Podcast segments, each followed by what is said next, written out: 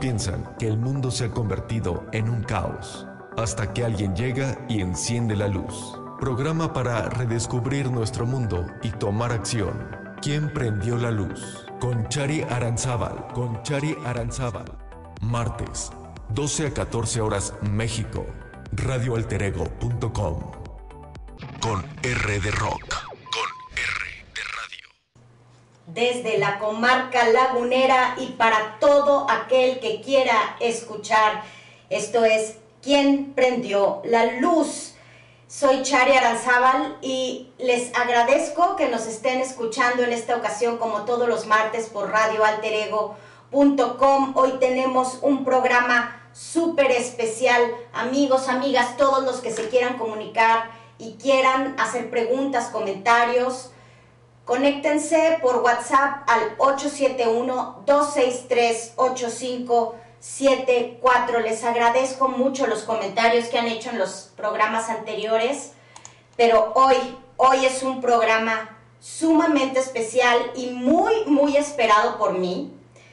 Eh, es un programa en preparación al Día Mundial contra la Gordofobia que se va a significar, a resignificar este 4 de marzo. En quien prendió la luz hemos tocado el tema en varias ocasiones por el activismo que yo misma, que yo misma hago. Y precisamente este activismo fue el que le abrió las puertas a quien prendió la luz en Radio Alter Ego. Y conforme han pasado los meses y ha pasado mucho, eh, mucha investigación, mucha observación, el día de hoy me es, pero un super placer, es un honor tener a una de las activistas, a una de las profesionales de la salud más inteligentes que yo he podido ver. El escuchar a Ana Paula Molina es escuchar a una mujer inteligente, asertiva, que te prende la luz. Y para mí de veras ha sido lo máximo tenerte hoy aquí. Ana Paula, yo creo que eres la, hoy por hoy la persona que mejor ha definido la gordofobia, que mejor la ha descrito. Ella es psicóloga egresada de la Universidad Iberoamericana, se dedica a temas de diversidad y de inclusión, es una experta en cuanto a diversidad corporal y a salud en todas las tallas. Eh, de veras que te agradezco, Ana Paula, por estar aquí con nosotros. Acuerpada MX, en quien prendió la luz. Gracias por estar aquí, Ana Paula. Muchas gracias, que me siento muy, muy, eh, ¿cómo se dice? Muy honrada por esta, por esta presentación tan linda, de verdad te lo agradezco. Eh, me siento además muy honrada de, de todas las activistas que sabemos que existen en estos temas, que me invites a mí a hablar sobre este día que estamos proponiendo y que, que mucho desde tu liderazgo, eh, proponiendo el Día Mundial contra la Gordofobia, me siento súper honrada, o sea, como por qué me elegiste a mí sobre todas las personas que, que hacemos este activismo, ¿no? Entonces te lo, te lo agradezco mucho de verdad. No, al contrario, al contrario, para nada. Para, para mí, de veras, en cuanto empiecen a escucharla, amigos, van a saber por qué es un privilegio tenerla aquí. Ya platicamos que eres psicóloga, sabemos que eres activista. Por favor, amigos, si ahorita están ahí en su celular o donde sea, láncense, abran Instagram y vean Acuerpada MX, métanse ahí, también está en Facebook y empiecen a ver toda la información que tiene Ana Paula, además que tiene su, su página donde da cursos, donde explica muchísimas cosas. Ok, Ana Paula, ¿quién prendió la luz para hacer lo que haces el día de hoy? Wow, pues la verdad es que me hubiera gustado que se prendiera la luz antes. Esa es la verdad, que alguien me prendiera la luz antes. Eh, y la verdad es que lo que prendió la luz más que una persona fue el Internet. Eh, Acuerpada nace de esta, de esto, de esta realidad que tenemos, que es que muy poco contenido existe en temas de gordofobia y de justicia social a, a nivel corporal en español Y llegó un momento en mi vida, después de hacer muchísimas dietas y de estar en, lucha constante contra mi cuerpo, en el que me empecé a preguntar si había otra opción. Yo en mi cabeza ya me había hecho la idea que yo iba a estar a los 80 años como una viejita haciendo dieta, que ese era como mi destino de vida, ¿no? Y sí llegó un momento en el que dije, me tengo que preguntar si de verdad es la única opción. Eh, si es la única opción vivir para siempre a dieta, pues está bien, lo asumiré y ese será mi, destino de vida, ¿no? Pero, pero tal vez hay otra opción. Y en el Internet fue que empecé a encontrar todas estas otras cosas, ¿no? Eh, todos estos activistas y estas activistas. Eh, que estaban, que estaban en Estados Unidos ya haciendo esto y que no es porque en Latinoamérica no existieran, porque ya existían desde antes, no, o sea, yo no soy la primera, pero, pero no estaban como tan, tan presentes tal vez en mi, en mi imaginario y, y, veía yo mucho contenido más en inglés, ¿no? Entonces Acuerpada nace de esta, de esta necesidad de traerlo a, al español y de esta necesidad de compartirlo en un público mexicano y latinoamericano que como siempre eh, nos llega como todo de últimas, ¿no? Creo que tenemos que crear un activismo que salga desde México y que no sea solo inspirado en Estados Unidos, o sea, ¿no? Como que no sea solo una copia de lo que hemos visto en Estados Unidos, sino traer un activismo real y actual a la situación latinoamericana y a la diferencia que hay en los cuerpos gordos aquí, ¿no? Entonces, pues un poco prendió la luz el Internet, entre, entre el Internet, pues me refiero como todos los activistas que, que, están, que están por ahí trabajando y claro, ahora aprendo mucho también de activistas latinoamericanos como yo, ¿no? Y si te prendió la luz el Internet para iniciar con todo este movimiento y este activismo en ti, antes del Internet, cuando eras chiquita, ¿cuándo empezaste a sentir que tu cuerpo no era lo que llamamos entre comillas correcto? ¿Cómo viviste tú? ¿Quién era Ana Pau de niña? ¿Cómo se fueron agregando, conglomerando todas esas eh, experiencias de niña para llegar hasta donde estás? Hay una experiencia en particular porque te he seguido en redes sobre tu historia que me parece muy interesante, pero quisiera que, que iniciaras tú platicándonos desde chiquita. ¿Qué fue lo que empezó a echar esos, esas luces de movimiento? Pues mira, yo siempre, primero yo siempre me percibí como una niña gorda, o sea, eh, tengo esta narrativa y que incluso yo decía que aunque adelgazara, siempre había dentro de mí una niña gorda, ¿no? Yo siempre decía eso. Y mm, de hecho hay una foto que mi mamá dice que es su favorita de la vida, eh, en la que salgo como extra cachetona al año o año y medio de nacida y que yo le digo a mi mamá que yo la odio porque me veo como bebé gorda, ¿no? Se lo dije hace muy poco. Y mi mamá me dijo que pues ella no sentía que yo fuera tal cual una niña gorda, eh, que sí, siempre fui como un poco más grande que, que mis compañeras y demás, pero que no era tal cual una niña gorda. Mi primer recordatorio o, mi primera memoria de, de sentirme como mal con mi cuerpo eh, fue con unos shorts de, de, de licra eh, que tenían puntitos blancos y que yo no quería usarlos porque se veían muy gordas mis piernas. Y alguna vez le pregunté a mi mamá como cuándo, a qué edad usaba esos shorts y me dijo que como a los cuatro o cinco. Entonces, pues ahí te dice más o menos a qué edad yo ya sabía que había algo raro en mi cuerpo o algo incorrecto o algo que no se veía bien.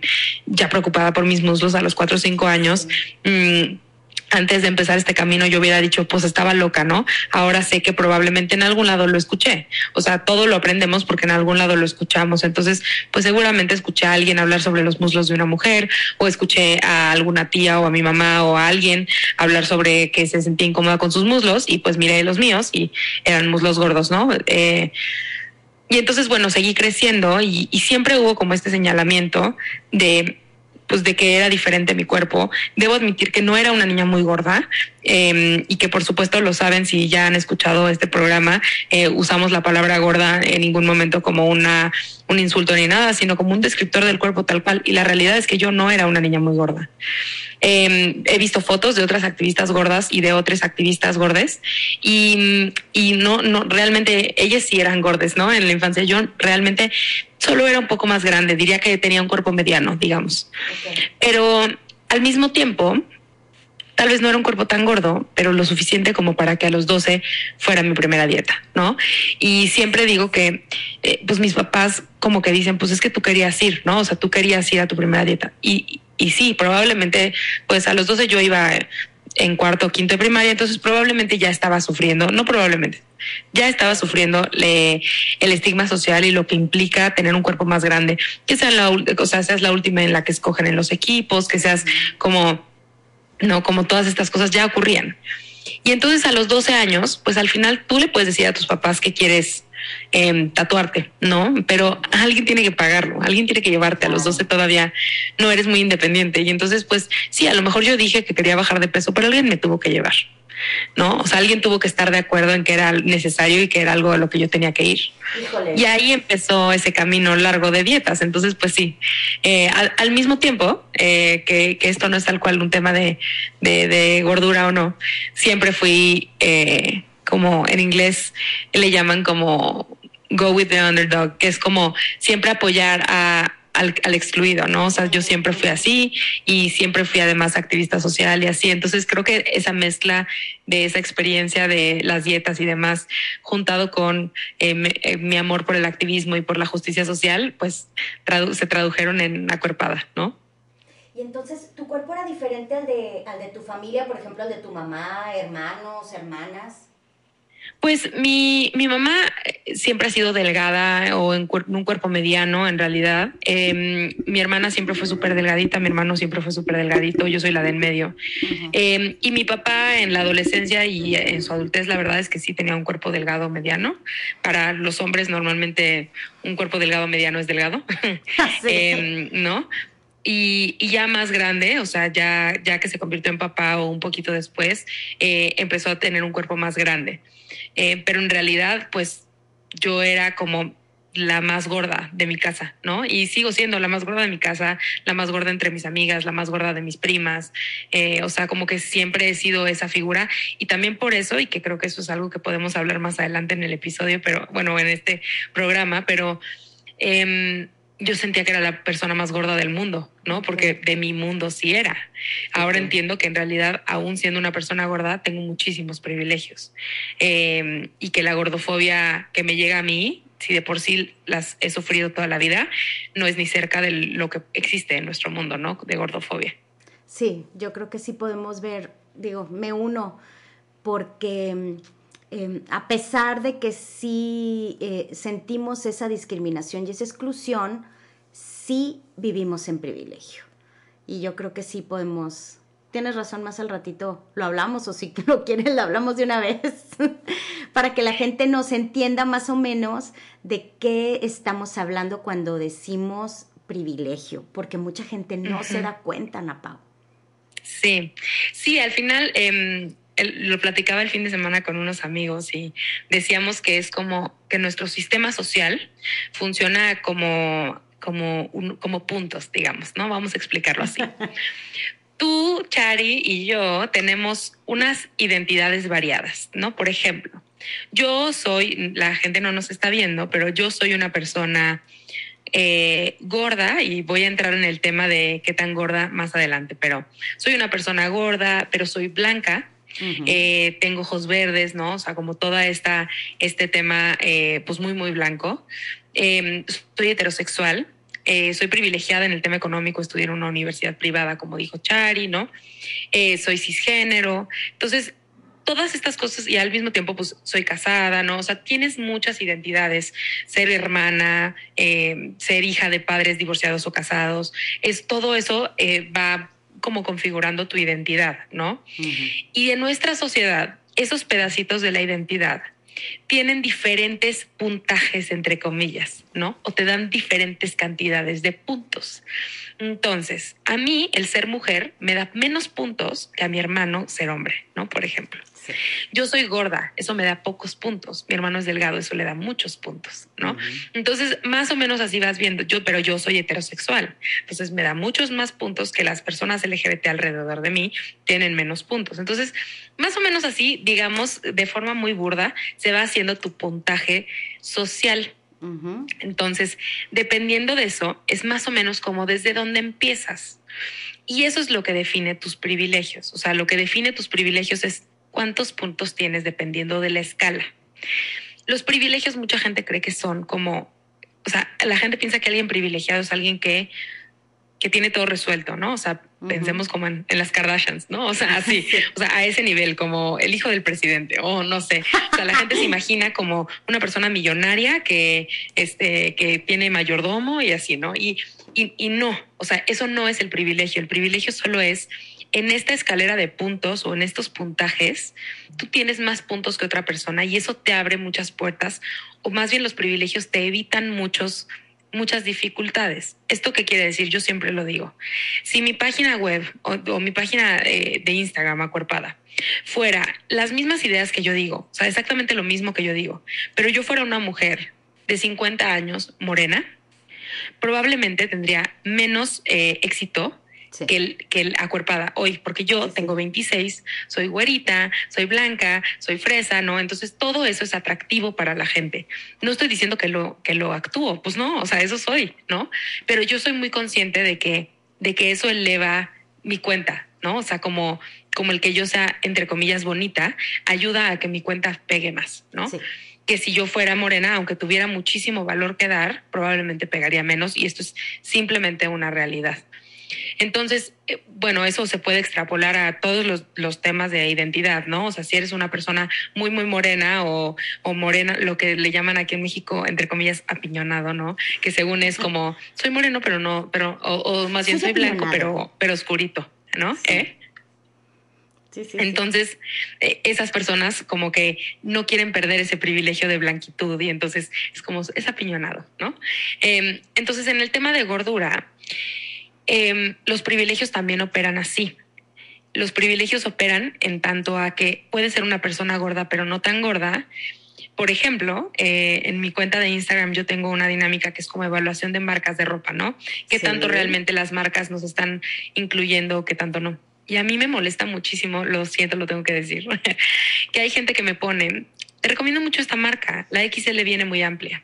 Ah, gracias. Eso, ajá, eso te habla de que esa persona te está hablando desde su privilegio. Sí. Porque por más que sea muy amplia la XL, yo no quepo en la XL. De ninguna marca. De ninguna. Entonces ahí es, te está cegando tanto tu privilegio que no estás alcanzando a ver que la XL no es suficiente para mí y que eso no es incluyente. Y entonces, en el tema, por ejemplo, de la evaluación de marcas que yo hice, yo uso normalmente talla 2X, 3X sí llego a usar XL arriba de algunas marcas. Y mi evaluación va hasta la 4X. ¿Por qué hago eso? Aunque yo no uso 4X, porque 4X se me hace el mínimo que tiene que tener una marca para ser incluyente. Y esto lo aprendí a partir de una, una configuración que encontré de otras activistas americanas que han hecho, que es cómo categorizar incluso la gordura en el tema de privilegios y ellas categorizan los cuerpos en cuerpo delgado, que es, hace cuenta, alguien que llega hasta talla eh, 6'8", que muchas veces la gente piensa que porque es talla 4 ya no es delgada, ¿no? Porque solo porque no es doble sí, cero. No, claro. No. Un cuerpo delgado puede ser delgado aunque no sea perfecto, porque pensamos que delgado es igual a perfecto, no. O sea, delgado es delgado, ¿no? Luego un cuerpo mediano más o menos que va como de la talla 10, 12, haz de cuenta, eso es como lo categorizan como un cuerpo mediano porque pues ya les empieza a costar trabajo algunas cosas de accesibilidad y de encontrar ropa, ¿no? O sea, hay marcas que llegan hasta la talla 8 muchas veces, entonces, pues sí, sí es real que les empieza a costar trabajo encontrar ropa y después empiezan las personas gordas, pero a ver, no es lo mismo una persona gorda que usa talla 14 a una persona gorda que usa talla 22. ¿no? O sea, el nivel de acceso a la ropa y no solo a la ropa, sino a asientos eh, cómodos, a, atención médica de calidad y demás cambia mucho entre una talla 14 y una talla 22. Y esto, aclaro, son en tallas americanas. También voy a decir con letra en un momento para que sea un poco más claro, ¿no? Eh, para, dependiendo de cómo se midan las, las, tallas en donde sea que tú estés, que nos estás escuchando. Entonces, una talla eh, 1X, es decir, no XL. O sea, un cuerpo mediano usa L o XL. Un cuerpo delgado usa pequeña, mediana o menos de pequeña, o sea, tal vez extra, extra, small, o extra pequeña, ¿no? Extra chica. Em, y un cuerpo gordo empieza a partir de 1XL, es decir, más allá de XL, ¿no? Entonces, 1XL, 2XL, más o menos, son gordas pequeñas, personas gordas pequeñas. 3XL a 4XL más o menos son gordas medianas. 5XL a 6XL más o menos son personas súper gordas, así se les llama, y de 6XL o de 7XL adelante son personas gordas infinitas, así se le llama, ¿no? Entonces, cuando yo vi esa, esa, eh, esa categorización que hacían de estos cuerpos, yo lo primero que pensé fue, qué fuerte que yo soy una gorda pequeña mediana y yo sentí que era la persona más gorda del mundo. Sí, claro. Porque entonces mi lucha se estaba reduciendo mucho. O sea, la forma en la que yo pensaba sobre las personas gordas llegaba hasta donde llegaba yo, hasta mi 2XL. Y eso no es nada. O sea, tenemos que pensar en espacios adaptados para todas las personas en el tamaño de cuerpo que sea, incluso si ese cuerpo es 9XL. Tengo que llegar hasta allá, mi lucha tiene que llegar hasta allá. Y entonces yo en mi privilegio pues puedo comprar todavía en centros comerciales, hay gente que no puede. Yo todavía quepo en casi todas las sillas, hay gente que no cabe. ¿no? Eso es el privilegio, es yo todavía puedo pasar por el mundo desapercibida, la gente no me grita gorda en la calle, hay gente a la que sí, ¿no? Entonces ese privilegio lo tenemos que usar para la lucha.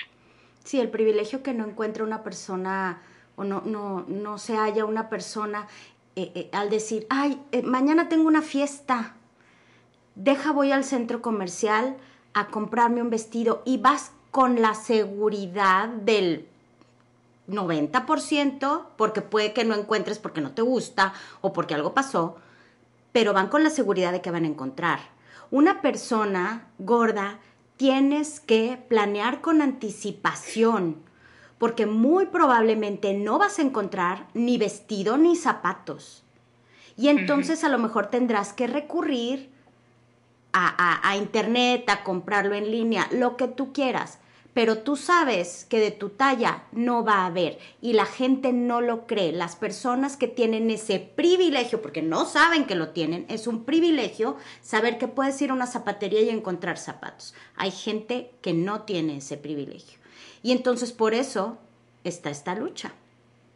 Claro, y que creo que los privilegios... Eh, en el 90% de los casos son hiperciegos, o sea, ni siquiera sabemos que los tenemos hasta que alguien lo hace notar. O sea, ni siquiera nos damos cuenta de los privilegios que tenemos hasta que vemos que alguien no lo tiene. Y entonces, pues sí, creemos que tener, o sea, tener acceso a ropa es como pues todo mundo tiene acceso a ropa. Justo platicaba recientemente con, con, estos mismos amigos el fin de semana y les decía que es un tema un poco distinto, pero, pero para dar un ejemplo, que la, el uso del lenguaje en el tema de aquí en México la celebración del Día del Niño, porque así se llama, ¿no? Em, lo que hacía es que en las escuelas las niñas, muchas veces los niños para molestarnos nos decían, este día es el día del niño, no de la niña, ¿no? Y te, veo y, veo que sí te pasa, pero entonces lo comentamos, en este grupo habíamos tres mujeres y tres hombres, ¿no? En esta reunión. Eh, tres parejas éramos heterosexuales. Y entonces mencioné esto y las tres niñas, o sea, o las otras dos niñas, dijeron, sí, sí, sí, es cierto, a mí también me lo dijeron. Y los tres hombres voltearon de, ¿cómo? ¿Cómo eso pasó? ¿No? Entonces, ese privilegio para ellos era ciego. O sea, ni siquiera se daban cuenta que ellos tienen un día con, con su género, digamos, ¿no? El día del niño, y que eso era un tema para nosotras. O sea, ni siquiera se dan cuenta porque es ciego. Entonces, ¿cuál es el trabajo de, de, todas las personas? Aprender a observar nuestros privilegios, uno para no darlo por sentado y pues como agradecer que tenemos acceso a esas cosas, pero también para pedir que el acceso sea para todos, ¿no? O sea, para demandarle a las marcas y a las tiendas, porque alguna vez alguien me decía, es que la razón por la que no hay ropa de tu talla, o sea, o no hay ropa para personas gordas, es porque el gobierno hace que lleguen hasta cierta talla porque ese es el IMC saludable. y no tiene nada que ver con eso.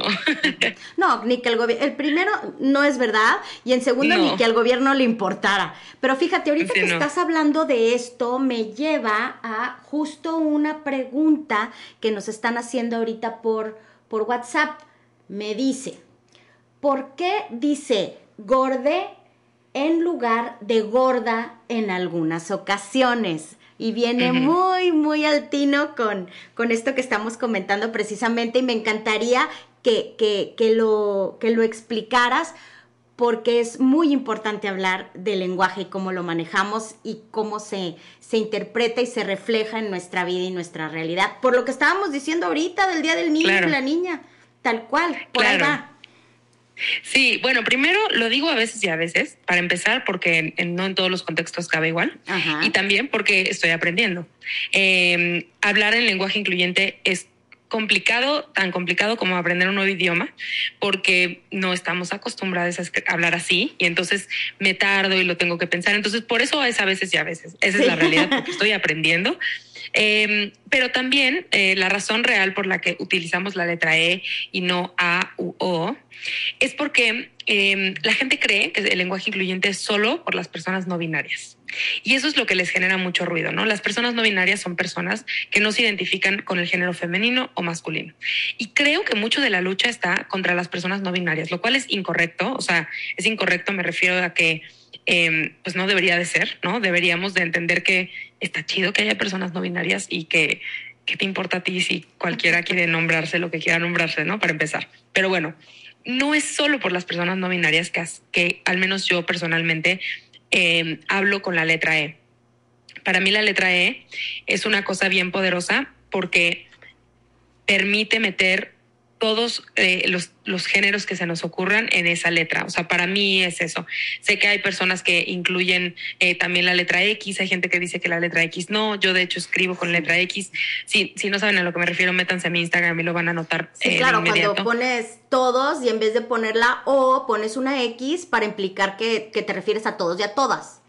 Sí, y además para permitir que esa X se convierta en la letra que tú quieras cuando lo leas, o sea, que se vuelva como este espacio em, como muy, muy individual de, de, em, de, lo que tú quieras, ¿no?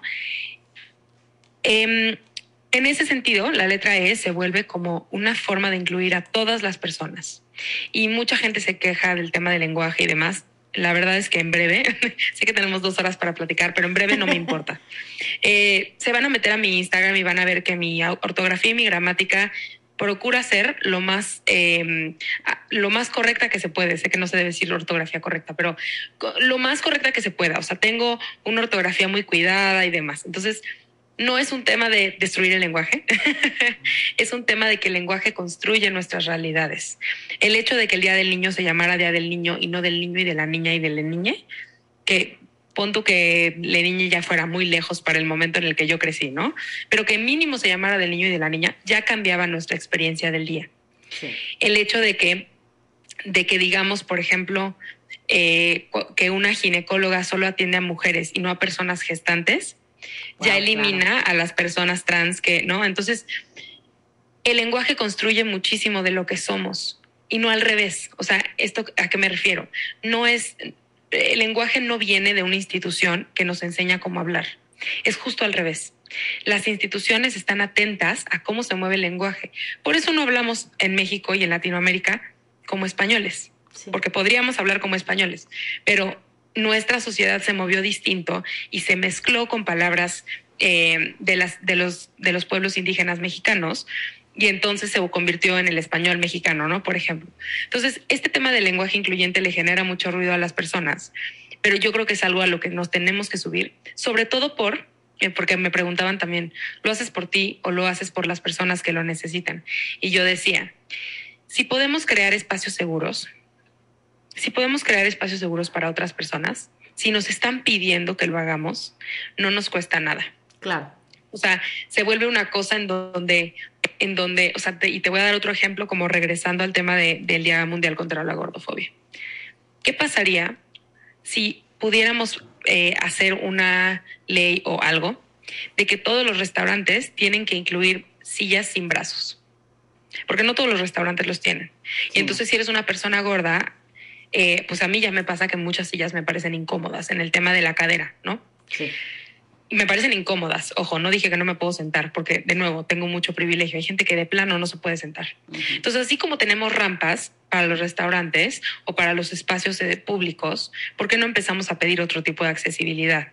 Y entonces es esta cosa de por qué no construimos espacios, lenguajes y discursos que sean que, que, que, haga, que tengan como en consideración hacer sentir seguros a todos, eh, crear espacios seguros. Entonces, hay cosas que no vamos a entender. A lo mejor no entiendes por qué es necesario usar la E. Pero si puedes hacerlo, aunque no lo entiendas, eh, esta es mi teoría ahora. Yo siempre que, que veo algo de es que no lo nombres así, dilo de esta otra forma, yo lo que siempre pienso es, seguro hay algo que todavía no entiendo. Claro. Entonces lo voy a decir como esta persona me está, me, me está pidiendo hacerlo, ¿no? Así como yo esperaría que en el tema de las personas gordas, aunque haya gente que no nos entienda o que no alcance a como dimensionar el problema, que haga lo que les pedimos, porque estamos del otro lado, ¿no? Y que volvemos a este tema de los privilegios. Hay que escuchar a los que están abajo, porque estar arriba es muy cómodo, pero tiene que haber alguien arriba para que haya transformación. Siempre doy el ejemplo de, de, de tiene que haber alguien blanco que firme, ya no hay esclavitud, para que se acabe la esclavitud. Caray. O sea, tiene que haber alguien arriba, tiene que haber alguien sin discapacidad para que diga, ah, ok, ¿no? Y eso está horrible, es durísimo. Sí. Durísimo, porque no debería de ser, pero esa es la realidad. Tiene que haber un hombre que diga, ok, vamos a admitir mujeres en la universidad. Tiene que Sí, por existir. supuesto. Híjole, Ana Pau, empezamos bien y súper bien porque yo sabía que estar contigo era una joya, pero vamos a hacer un corte para después empezar con la joya de la corona de, de las pláticas de Ana Pau. Vamos a, a escuchar qué es la gordofobia y sus diferentes niveles. ¿Sí? ¿Estoy bien? ¿Niveles? Bueno. Dimensiones, sí. Dimensiones. Eso me pasa por no leer. Muy bien. Sus diferentes dimensiones. Vamos a un cortecito, amigos. No se vayan. Estamos en ¿Quién prendió la luz? Con la psicóloga Ana Paula Molina. Estamos platicando sobre gordofobia en el marco del próximo 4 de marzo, Día Mundial contra la Gordofobia. No se vayan. Estamos en ¿Quién prendió la luz?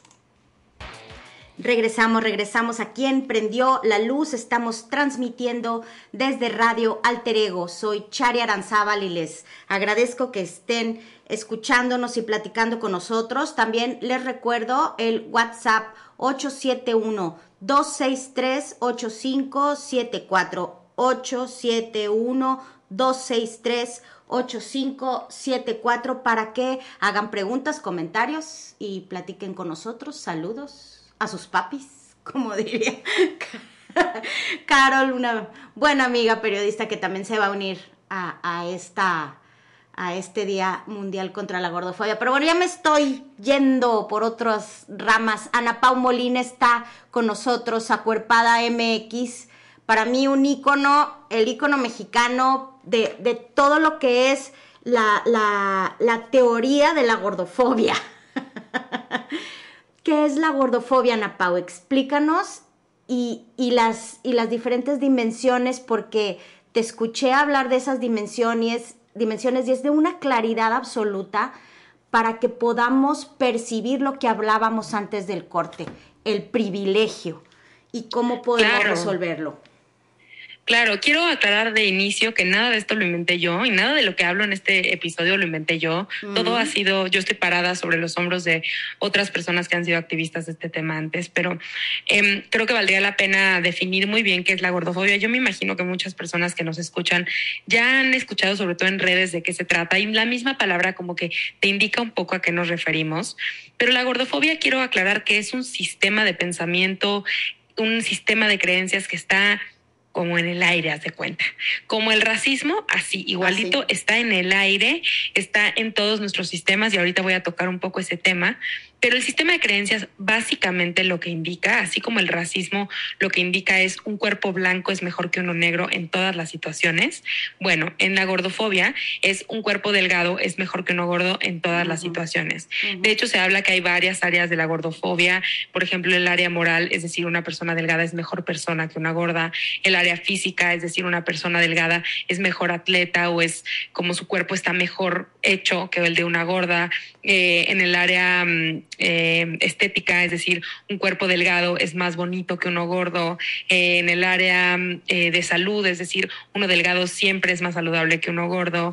Eh, y que de verdad esta de salud es la que más pega, ¿no? O sea, esta de salud Sí. es la que, híjole, pero es que eso sí, ¿no? Ah, y que ya podemos platicar más en este episodio sobre ese tema, eh, en este programa.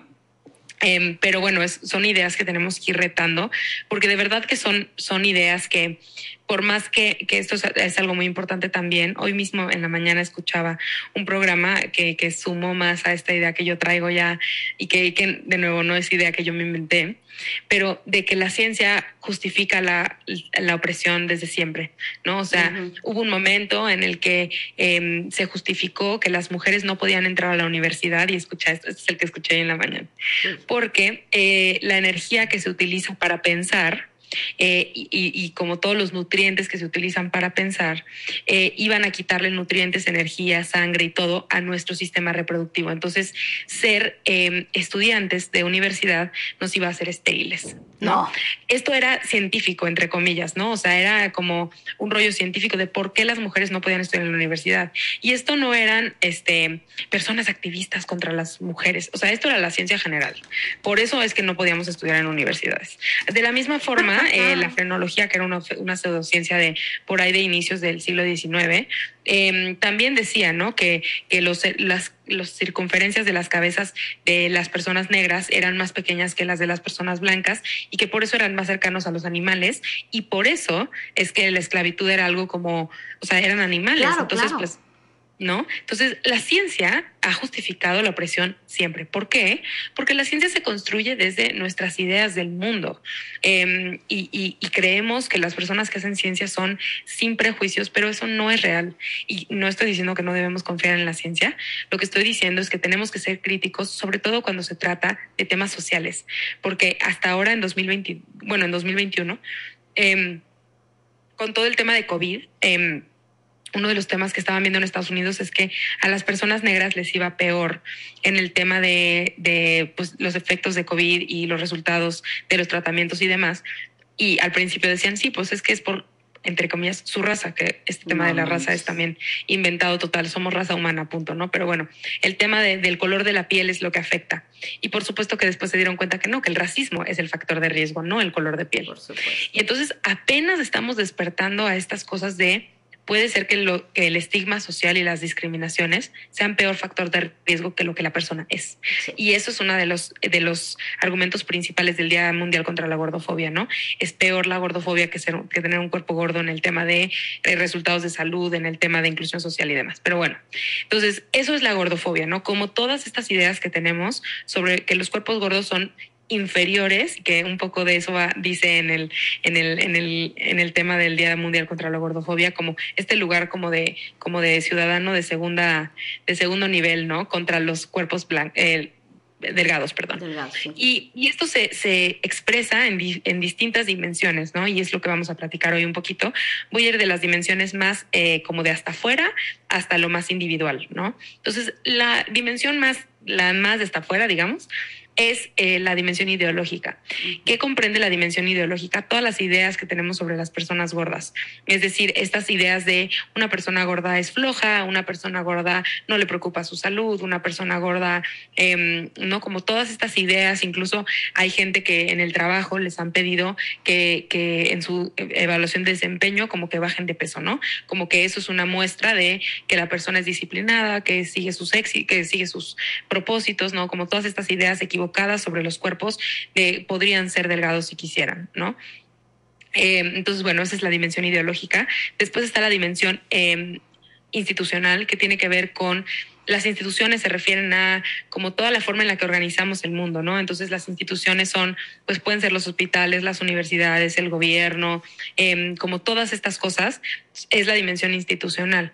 Entonces el hecho de que tú vayas al médico y que, por ejemplo, me pasó recientemente, que vayas a un médico y que no haya una bata de tu talla, mm. o que vayas a, eh, en que en el gobierno haya campañas contra los cuerpos gordos, o que en las universidades las bancas no sean suficientemente grandes o que, ¿no? Como todas estas cosas son en la dimensión institucional. Quiere decir que las instituciones, la forma en la que organizamos nuestro mundo, nos repite todo el tiempo que somos incorrectas. Incluso yo me atrevería a decir que el tema de la ropa entra aquí, ¿no? O sea, el tema de que no, de que por ejemplo, sea un problema y que me escriben mucho. Eh, yo me casé recientemente, ¿no? El año pasado y, y, me escriben mucho por este tema porque saben que me acabo de casar. Muchas personas gordas me escriben en Instagram, oye, ¿qué hago con lo del vestido? Es que no encuentro de mi talla, es que no consigo, es que eso incluso eh, es parte de la gordofobia institucional, ¿no? Creer que una persona gorda no se va a casar o cómo, ¿no? Eh, por supuesto que los asientos en el transporte, todas estas cosas son las instituciones diciéndonos, no cabes aquí, regresa cuando adelgazas. ¿No? Que eso, es alguna de las cosas que dice Magda Piñero también, que es una de las activistas que está en este tema del Día eh, Mundial contra la Gordofobia. Que le mandamos un beso y también ya ha estado en el programa. Ah, muy bien. Em, entonces, bueno, está la ideológica, luego la institucional, después está la gordofobia en dimensión interpersonal, que tiene que ver con las conversaciones que tenemos, ¿no? Grupos de WhatsApp en donde se mandan chistes de gordos, donde se habla sobre la próxima dieta, em, los, em, los comentarios que se hacen en la mesa eh, sobre los cuerpos, sobre los platos, eh, constantemente estar diciendo, ¿no? Como alguna, alguna consultante me, me compartió que en la infancia le enseñaron como muy claramente esta idea de a los niños no les gustan las niñas gorditas, ¿no? Y entonces se vuelve esta cosa como em, constantemente el recordatorio en conversaciones sociales y en gente que, que nos rodea y que nos ama, em, de que los cuerpos gordos son incorrectos, Em, entonces, interpersonal tiene, tiene que ver con dos personas o más que comentan, más allá de lo que sale en la televisión, lo que está en tus grupos cercanos, ¿no? Y después está la parte individual, que es la última, que me gustaría hacer una aclaración como muy importante, porque la gordofobia se experimenta de diferentes formas si eres gordo o si eres delgado a nivel individual, ¿no? Entonces, si tú eres una persona delgada, experimentas gordofobia intrapersonal, que lo que quiere decir la gordofobia intrapersonal es que eres una persona delgada que ha visto esta gordofobia ideológica, institucional e interpersonal. Entonces, tienes muchísimo miedo de perder el privilegio de delgadez. ¿Qué es el privilegio de delgadez? Pues justo caber en todos los asientos del bus, eh, que no haya una campaña contra ti, ¿no? O sea, que no haya chistes sobre tu cuerpo porque eres una persona delgada bla, bla, bla, ¿no? Entonces, la gordofobia intrapersonal es la gordofobia de, que, que, se refiere a tener miedo a ser una persona gorda y que me traten como gorda. Entonces, cuando una persona delgada se ve un rollito en el estómago, ese rollito es un recordatorio de que se está acercando a eso de lo que le está oyendo. Entonces, ese miedo de engordar en realidad es solo gordofobia, ¿no? O sea, es gordofobia intrapersonal, pero es solo gordofobia. En redes sociales leemos mucho sobre gordofobia internalizada. Esa no es la gordofobia internalizada, es solo gordofobia. Es tu peor miedo sería verte como yo. Claro. Eso es la gordofobia, ¿no? Más que porque la gente cree que solo es el miedo a engordar, pero, pero pues hay mucho dentro del miedo a engordar. O sea, el miedo a engordar es el miedo al que me traten como una persona gorda. Me da miedo no encontrar ropa de mi talla. Pero ese el problema es que no hay, o sea, que las marcas deciden no hacer ropa para personas gordas, no que en sí mismo el cuerpo gordo sea un cuerpo incorrecto, ¿no? Entonces, creo que son cosas que tenemos que ir desaprendiendo. Y la gordofobia internalizada, que es la que escuchamos mucho en redes sociales y que la usan incluso las personas delgadas, lo cual es incorrecto. Eh, porque la gordofobia internalizada, al igual que muchos otros tipos de opresión y violencia internalizada, es cuando la persona que está recibiendo la violencia se compra la narrativa de la persona que la está violentando. Y voy a dar un ejemplo con otro tipo para que entendamos muy bien. Existe una cosa que es la misoginia internalizada o la homofobia internalizada. Claro. en el caso de la homofobia internalizada, ¿a qué se refiere? Vamos a imaginarnos a un hombre gay que tiene homofobia internalizada y qué es lo que pasa, piensa que es asqueroso que él no debería de ser así, que está desviado, ¿no? Entonces se compra toda la narrativa de la persona que lo violenta y se la aplica a sí mismo y por supuesto a otras personas como él, ¿no? Entonces la gordofobia internalizada que es es comprarnos las ideas del, del violentador, es decir, comprarnos que no valemos nada, que no merecemos ropa de nuestra talla, que, eh, por ejemplo, esto es súper fuerte lo que voy a decir, pero que merecemos la violencia y el acoso sexual porque tenemos un cuerpo gordo y que casi que deberíamos estar agradecidos. O sea, todas estas cosas nos las compramos y nos las creemos, y no solo para nosotros, sino por supuesto también para otras personas gordas. Entonces, cuando escuchamos a una persona gorda decir, em, es que si no, o sea, pues cómo voy a empezar a salir en, en aplicaciones para, para encontrar pareja si por supuesto que nadie me va a querer por gorda, ¿no? ¿Eso qué quiere decir? Te han dicho tantas veces que las personas gordas son eh, indeseables que entonces te lo has comprado, ¿no? Que tú eres una persona que nadie quisiera estar contigo y que eh, tienen razón todas las personas que te han agredido por tu cuerpo, porque en efecto tienes un cuerpo que es incorrecto y que no merece respeto de nadie, ¿no? Entonces, es muy diferente, como ves, la gordofobia intrapersonal, que simplemente no quiero ser tratada como una persona gorda, que la gordofobia internalizada, que no es solo, porque también es no querer ser ya más una persona gorda, o sea, querer salir de esa opresión. Em, pero además es, me merezco todo lo que he vivido hasta ahora. Y que una vez platicaba con, una, con otra activista y me decía, es que si a mí me preguntaran si quiero ser delgada, diría que no. Y yo decía, ¿cómo? Claro que yo, si me dijeran en tu otra vida vas a nacer delgada, diría que sí, sin pensarlo, porque me ahorro toda la opresión. Y ella me decía, sí, pero es que yo sé que yo tendría todos esos privilegios a costas de que alguien más no los tiene. Y a mí me dio muchísimo shock eso, ¿no? O sea, porque yo no había pensado en mis hermanas gordas que se iban a quedar. ¿no? Qué o sea, yo estaba persona, ¿eh? La verdad. Sí. Yo, yo había pensado solamente en, ah, me voy a salvar yo. Pero esta activista me decía, pues no, o sea, lo tendría a costa de que alguien más no lo tenga.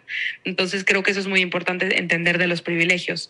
La única razón por la que es más llamativa mi cuenta, porque yo soy blanca, es porque las de los morenos no lo, no lo son, ¿no? O sea, hay que entender que está ese sube y baja y que tenemos que hacer igual todo para todos, porque si no ese sube y baja se va a poner para el otro lado, pues o lo que sea, ¿no? Entonces, eh, entonces sí, pues si a mí me preguntaran si quiero ser delgada, la verdad hoy en día todavía me costaría mucho trabajo decir que no, porque la opresión es clara, ¿no? O sea, la opresión ahí está y eso es muy, muy, muy doloroso y admiro a las personas que, que han podido trascender esa opresión y, y adorar sus cuerpos gordos, porque es bien difícil eh, el tema de aceptación corporal y que lo podemos platicar más durante este programa. Eh, es bien difícil cuando el mundo te dice todo el tiempo que eres inadecuada. Tú puedes adorar tu cuerpo, pero si llegas y no te puedes sentar en un espacio, eh, se vuelve bien complicado, ¿no? Ese tema. Yo quisiera que le explicaras a la gente porque tengo muchas veces comentarios sobre, es que a mí también me molestan mucho por ser delgada y siempre me están molestando por ser delgada. También digan que los, que los delgados sufrimos. otras personas, es que a mí también me bulean porque soy demasiado alto. También nosotros sufrimos el bullying. ¿Qué diferencia hay entre el molestar a un delgado, a un alto, en comparación con la gordofobia que vive una persona gorda? Justo fue uno de los primeros temas yo que empecé a hacer en vivos, o sea, la primera vez, los primeros en vivos que hice fue uno de ese tema, porque ya me tenía harta el tema, o sea, me tenía harta que me preguntaran, no, no que me preguntaran, pero más bien como esta narrativa de es que yo también sufro. Y quiero empezar diciendo que, que aunque yo estaba molesta en ese momento, no quiero invalidar que está difícil vivir en este mundo, punto. O sea, para todos, para todos es difícil vivir en este mundo. Hasta para los hombres blancos y cisgénero heterosexuales es difícil algunas cosas de este mundo, ¿no? Em, pero hay que hacer una diferencia como muy clara. Em, existe algo que se llama la violencia estética. La violencia estética es esta exigencia constante de que los cuerpos tienen que verse de cierta forma. Y ahora sí hablo de los cuerpos en general. Por supuesto que la violencia estética afecta mucho más a las mujeres, mucho más. Em, pero también personas de otros géneros experimentan la violencia estética. Y la violencia estética, por ejemplo, en los hombres, ¿cómo se ve? En cuerpos súper musculosos, que tienen que verse de cierta forma, que tienen que tener vello, ¿no? O sea, al final, todos estos injertos de pelo y de, o sea, todas estas cosas son, vienen de la violencia estética. Por supuesto que hay una nariz ideal y unos labios ideales y unos no, las mujeres tenemos mucha más violencia estética, pero la violencia estética está presente en todos los géneros. La violencia estética no nos deja vivir, nos mantiene en, este, en esta constante vorágine de siempre hay algo que arreglar. De hecho, alguna vez hice un ejercicio, hace mucho, hace como un año, eh, hice un ejercicio en mis redes sociales de retar a la gente que me dijera alguna parte del cuerpo que no es, o sea, que no no tiene, entre comillas, mejoría. Y de verdad encontré algo para todo, ¿no? O sea, tobillos, algo para las muñecas, para las falanges de los dedos, este, para el cuello, para la nuca, o sea, para todas las partes del cuerpo, encontré un artículo de cómo mejorarlo. ¿Quién decide? ¿Quién decide? Esta es la mejor nariz. Así tienen que ser todas. Claro, es, un tema durísimo, durísimo. Y, y, de hecho invito a quienes nos escuchan a que hagan el ejercicio, como piensa en una cosa que no se pueda mejorar y busca artículo para adelgazar, bla, o artículo, o no me gusta a mí y así, búscalo y seguramente vas a encontrar, o sea, párpados, cejas, pestañas, frente, orejas, o sea, para todo vas a encontrar algún artículo de cómo mejorarlo. Y esto no es para invitarte y que vayas a mejorarlo, sino lo que me refiero es que nunca para. La violencia estética nunca para. Y por eso es todo un tema que no nos vamos a meter en esta conversación, pero las, las cirugías estéticas. O sea, el tema es que siempre va a haber otra cosa, siempre va a haber algo que arreglar, entre comillas. Y porque además la violencia estética va cambiando, ¿no? Con el tiempo.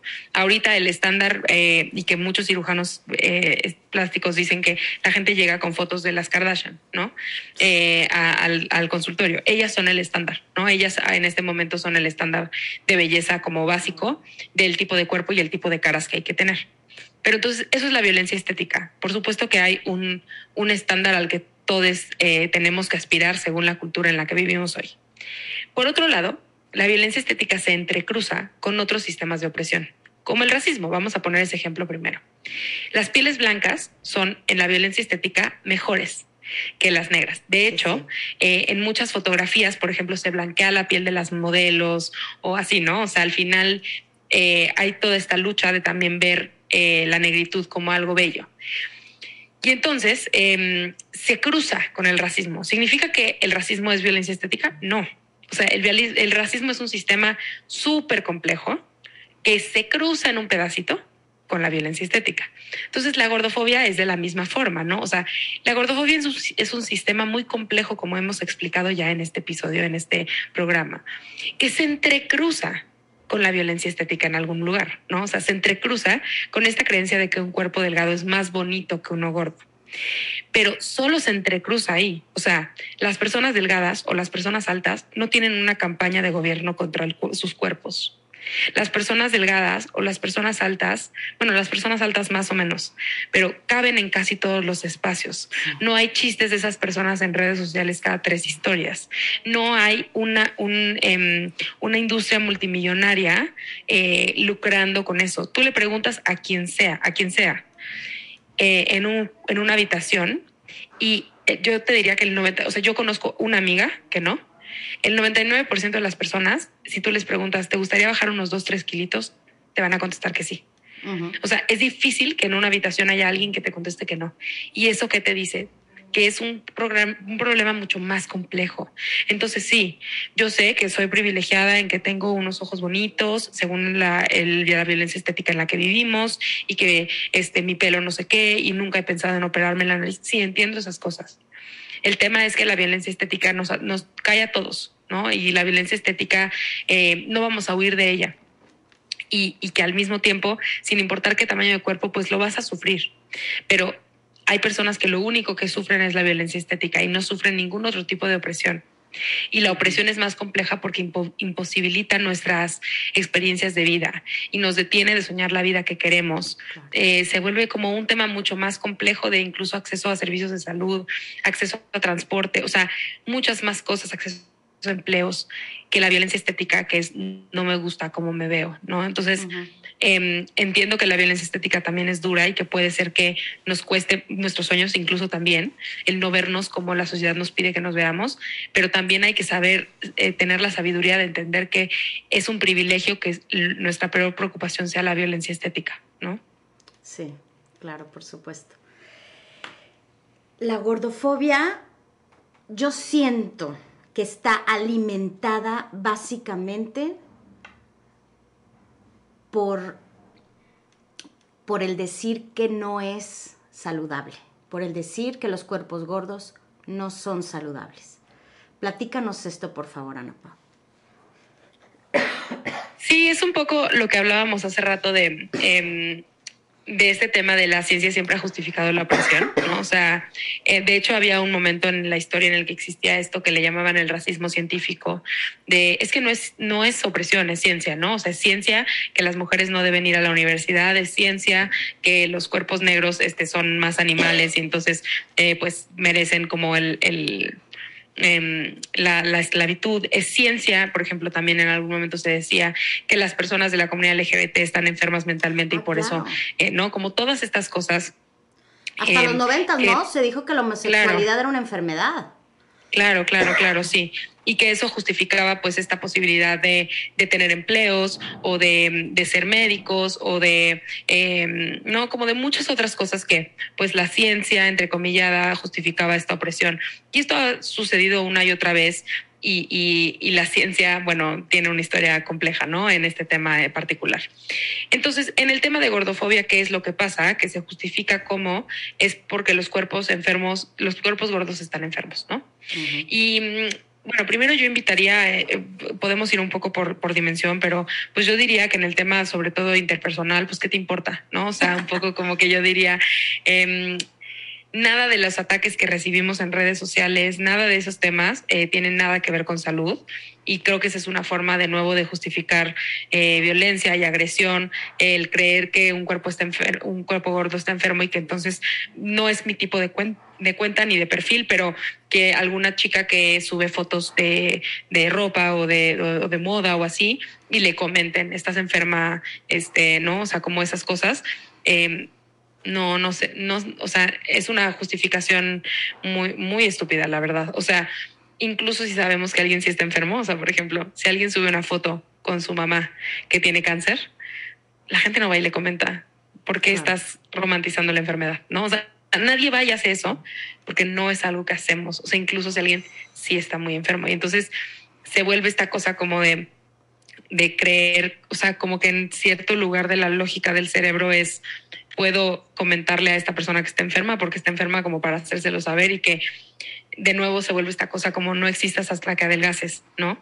Eh, entonces cuando adelgaces ya puedes subir fotos de moda, pero por lo tanto no subas, o sea, no subas fotos de moda para personas gordas porque estás promoviendo que las personas gordas existan, cuando las personas gordas ya existen, ¿no? Sí. Y han existido desde siempre y desde bebés nacemos de diferentes tamaños, ¿no? O sea, punto. Sí, las claro. personas somos de diferentes tamaños, eh, ¿no? Y, y, y, además creo que es muy, es muy chistoso porque si tú, eh, o sea, se me hace muy interesante que, que, que, en realidad las personas gordas a mi alrededor no están todas enfermas, ¿no? Y, y que creo que esto lo comparten todas las personas que nos escuchan. O sea, si miras a tu alrededor, de todas las personas que están gordas, cuántas están enfermas y probablemente la respuesta no será todas, ¿no?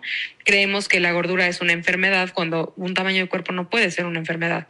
Puede ser que ciertos tipos de cuerpos o ciertos tipos de personas eh, sean más propensas a ciertas enfermedades. Por ejemplo, tú y yo somos blancas y entonces eso nos pone en mayor riesgo a cáncer de piel. ¿Significa que la piel blanca es una enfermedad y que es cáncer de piel? No, significa que pues tengo una mayor... Eh, como mayor riesgo de desarrollarlo. ¿Significa que entonces tengo que, ah, con todas mis ganas, eh, oscurecer mi piel? Pues no, significa que más bien tengo que tener atenciones particulares y demás, ¿no? Si entendemos que la gordura es un factor de riesgo para enfermedades, según lo que mencionan eh, todas las instituciones eh, internacionales y demás, lo que se esperaría de la población mundial y de los gobiernos es que entonces nosotros tuviéramos prioridad en los servicios de salud, que se nos atendiera con mayor cuidado, eh, que tuviéramos no sé, como facilidades o no lo sé, ¿no? O sea, incluso, bueno, al menos en México, sé que en Estados Unidos tal vez sí fue, pero incluso en México, pues que se nos hubiera dado primero la vacuna, ¿no? O cosas así. Sí, no, eh, pero la COVID. gente reniega porque dicen, ¿cómo? ¿Cómo? O sea, tú que no te cuidas, tú que eres una claro. persona floja, que seguramente comes mal, que seguramente eh, eh, este, no haces ejercicio, entonces tú eres una carga para el sistema de salud. Imagínate, ¿con qué cara les dices? Que, que claro. vas tú primero por la vacuna, por ejemplo. O sea, porque y que aquí hay muchas cosas, ¿no? O sea, primero es esta cosa de que cuando la Asociación Médico Americana, la Asociación Médica Americana, la AMA, este, en 2013 determinó que la que la entrecomillada obesidad era una enfermedad, un poco la apuesta, según esto, era que se entendiera que no era una decisión individual, sino que era algo que le ocurría a las personas, ¿no? O sea, como, no, pues gracias pues, por tu ayuda, amigo, ¿no? Exacto, no, entonces no funcionó según la intención que tenían. Y además, eh, me gustaría hablar de este tema que acabas de decir, de es una carga para la, para la sociedad, ¿no? Eh, yo cuando pago impuestos, aquí yo en México pago impuestos, la gente cree que porque estoy en Instagram no pago impuestos, pero pues tengo una contadora y pago impuestos. Eh, cuando pago impuestos, yo sé que parte de mis... Primero, yo pago impuestos sin saber tal cual que sí lo puedes investigar si tú te quieres meter al tema de presupuestos y demás, puedes investigar a dónde se va cada peso. Yo la verdad es que no lo sé. Yo pago mis impuestos y el dinero se usa eh, para cosas de mi ciudad y de mi país, ¿no? Entre esas cosas, por ejemplo, se va a la educación pública, una parte de mis impuestos. Yo en toda mi vida nunca utilicé la educación pública de México y no tengo hijes, entonces no utilizo actualmente la educación pública y probablemente mis hijos, si yo tengo el dinero para pagar otra escuela, no van a utilizar la educación pública de México. Aún así, mis impuestos la pagan. Claro. Mis impuestos también pagan parte del ejército esté yo de acuerdo o no con que exista, no importa, mis impuestos lo pagan. Mis impuestos pagan el sueldo del presidente. Me guste o no el presidente que esté, lo pagan. No, entonces hay que entender que parte de ser eh, parte de una sociedad y de estar en un país y de pagar impuestos es que tus impuestos se usen para cosas que no te gustan o que no usas. Incluso la salud pública. Yo no la uso. Y cuando yo trabajaba en una empresa, que además aquí en México lo que se usa es que tu, empleador paga el seguro, eh, el seguro social por ti y yo no lo usaba, pues parte de mi sueldo se está yendo en, en pagar un, ¿no? O sea, entonces al final muchas cosas así, así funcionan los países y, y el mundo. Entonces, Aquí ya nada más es tener una excusa de yo estoy pagando tu salud, pues sí, pero también yo estoy pagando la salud de tu mamá y de tu abuela y de quien sea. Y la escuela de tu hijo. Y, la escuela de tu hijo y, no, o sea, todo eso. Entonces, al final no podemos ponernos en yo solo voy a pagar lo que yo uso, porque los sistemas no funcionan así. Claro. Eso para empezar. Segundo, se vuelve esta cosa en la que em, entonces eh, la persona vale en tanto no use los servicios públicos o la persona vale en tanto menos cuesta, como todo este rollo capitalista que es bien complejo, ¿no? Y, y algo que es muy importante decir también es, es esta famosa frase de asociación no es causalidad, que se, va, se escucha mucho de activistas que se dedican a este tema y quiero explicarla muy bien. En ciencia es muy importante las palabras que usamos. En general en la vida es muy importante, pero en particular en ciencia es muy importante. Y cuando hacemos estudios de investigación, pues las palabras que usamos definen mucho realmente de lo que estamos queriendo decir, como que se cuida que sea muy, muy exacto, ¿no? Y lo que se ha encontrado en la ciencia en el tema de cuerpos gordos es que se asocia con enfermedades. Se asocia. Esto, asociación, que quiere decir que se encuentran juntos. O sea, un cuerpo gordo se encuentra junto con una enfermedad muy seguido. Esto no quiere decir que cause uno al otro, ¿no? O sea, asociación no es causalidad. Entonces, encontrarlos juntos no quiere decir que uno cause al otro. Y voy a dar un ejemplo. Em, nosotros encontramos una asociación entre personas con dientes amarillos y cáncer de pulmón. Esto no significa que el tener dientes amarillos cause cáncer de pulmón, es decir, si te dejas de lavar los dientes te va a dar cáncer de pulmón. No. Y tampoco significa que el cáncer de pulmón hace los dientes amarillos, como la hepatitis que pinta algunas cosas de amarillo, ¿no? No, no significa eso. Significa que estas cosas las encontramos juntas porque hay algo que comparten esas personas, que puede ser fumar, por ejemplo, ¿no? Entonces, fumar eh, causa el cáncer de pulmón y causa los dientes amarillos. Eh, es un ejemplo muy burdo, ¿no? Entonces, ¿qué pasaría si nosotros le decimos a los pacientes de cáncer de pulmón, blanqueate los dientes? Eso no quitaría el cáncer de pulmón. Y tampoco curar el cáncer de pulmón va a quitar los dientes amarillos, porque la conducta de abajo es fumar. Esto no quiere decir, entonces la conducta es comer, ¿no? O sea, no, no me refiero a eso sino que hay mucho más que las personas gordas compartimos que hace que nos encontremos al final con enfermedades parecidas. Y hoy sabemos que pasar la vida a dieta que el estigma social causa muchas de las enfermedades que las personas gordas compartimos, ¿no? El estigma social causa que, por ejemplo, no vayamos al médico. Entonces, las personas gordas llegan con diabetes descontroladas al hospital porque cada vez que van al médico le dicen que tienen que bajar de peso, se meten en este ciclo de dietas, nunca lo logran y esto no porque las personas gordas sean tontas o porque no tengan fuerza de voluntad, sino porque la pérdida de peso a largo plazo no es posible y, que podemos hablar más de eso en otro, en otro bloque de este programa. Y entonces, ¿qué es lo que pasa? La gente deja de ir al médico. Y esto lo digo como en, de primera persona, ¿no? Yo he evitado ir al médico porque no quiero, o sea, me quiero ahorrar el que me digan que pierda peso. Claro, porque estoy cansada. Y entonces eso hace que entonces empeoren nuestras condiciones de salud. Entonces, la investigación ahorita, el enfoque que tiene que tener y que ya lo ha tenido, es buscar estas cosas raíz que hacen que aparezcan al mismo tiempo, pero no hay causalidad. O sea, no hay un solo estudio que diga que tener un cuerpo gordo causa una enfermedad. Y además, justo el otro día me escribió una, una chica en un comentario, eh, soy médico y sí hay enfermedades exclusivas de personas gordas. Así me lo ah, puso. A ver, ¿cuál? Y le dije, ¿cuál? ¿Cuál es exclusiva? O sea, ¿qué enfermedad solo existe en cuerpos gordos? Solo en cuerpos gordos. No existe una sola enfermedad que exista solo en cuerpos gordos.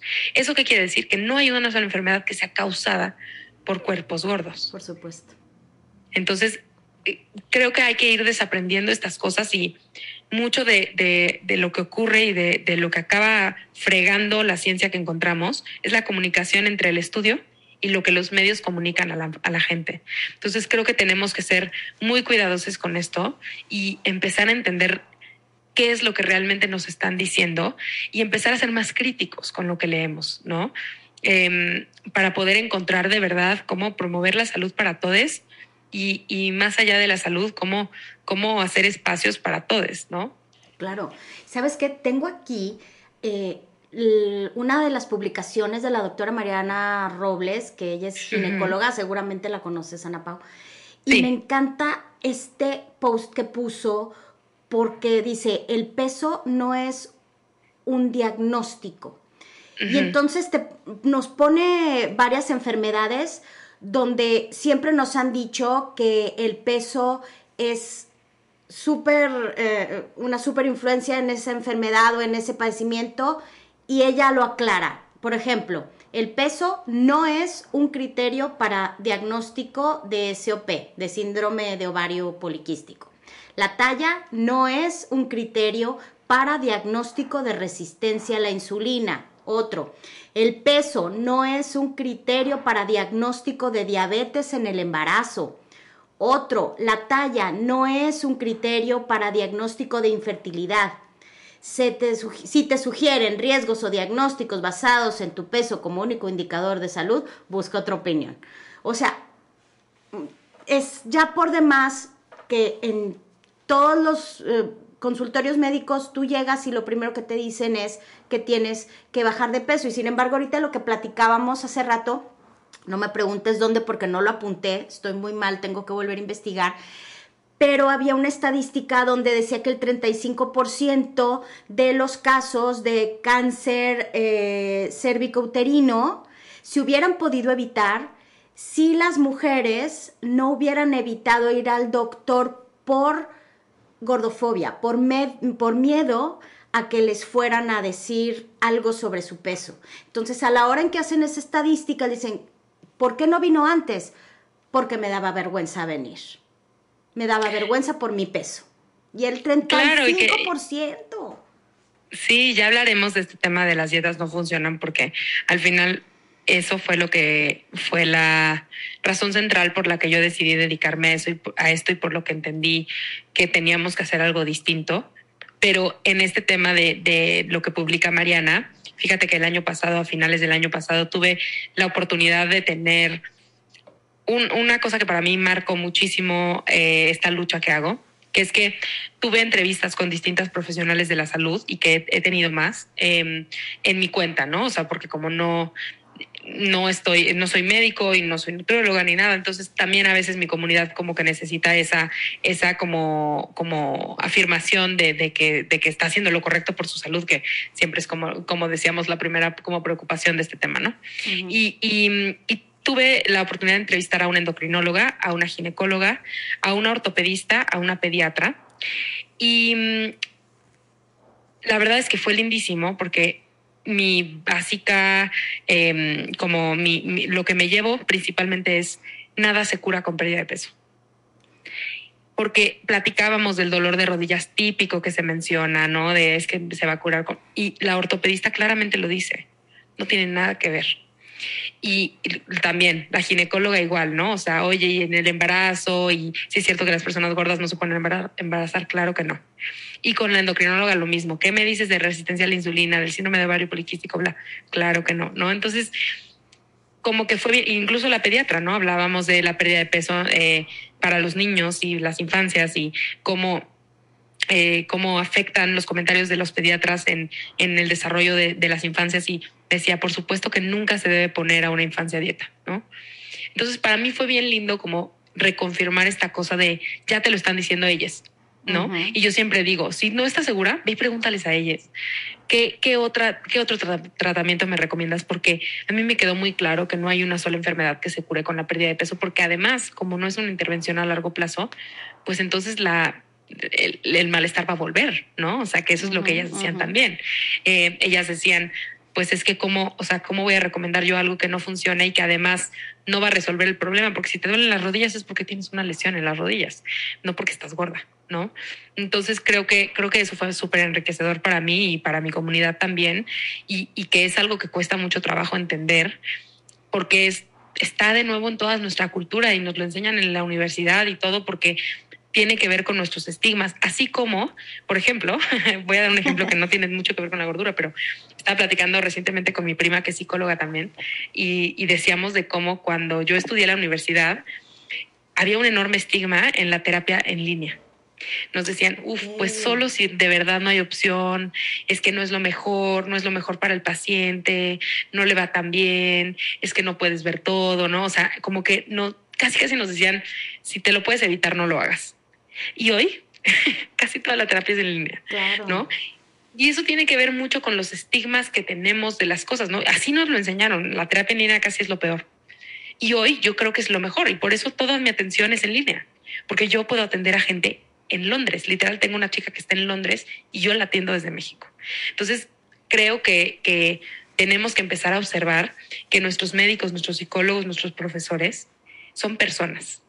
O sea, esa persona que tú ves en un restaurante gritándole a un mesero puede ser un doctor.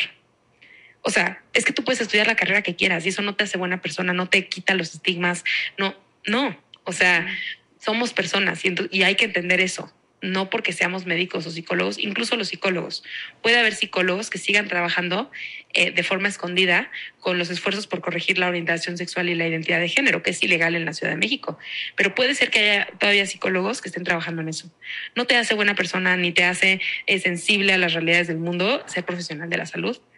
Y, y, creo que hay que tener eso muy claro. Es una carrera, es algo que estudias, una especialidad, pero no te hace sensible necesariamente. Sí, claro, puedes ser un energúmeno en tu casa y un excelente profesional.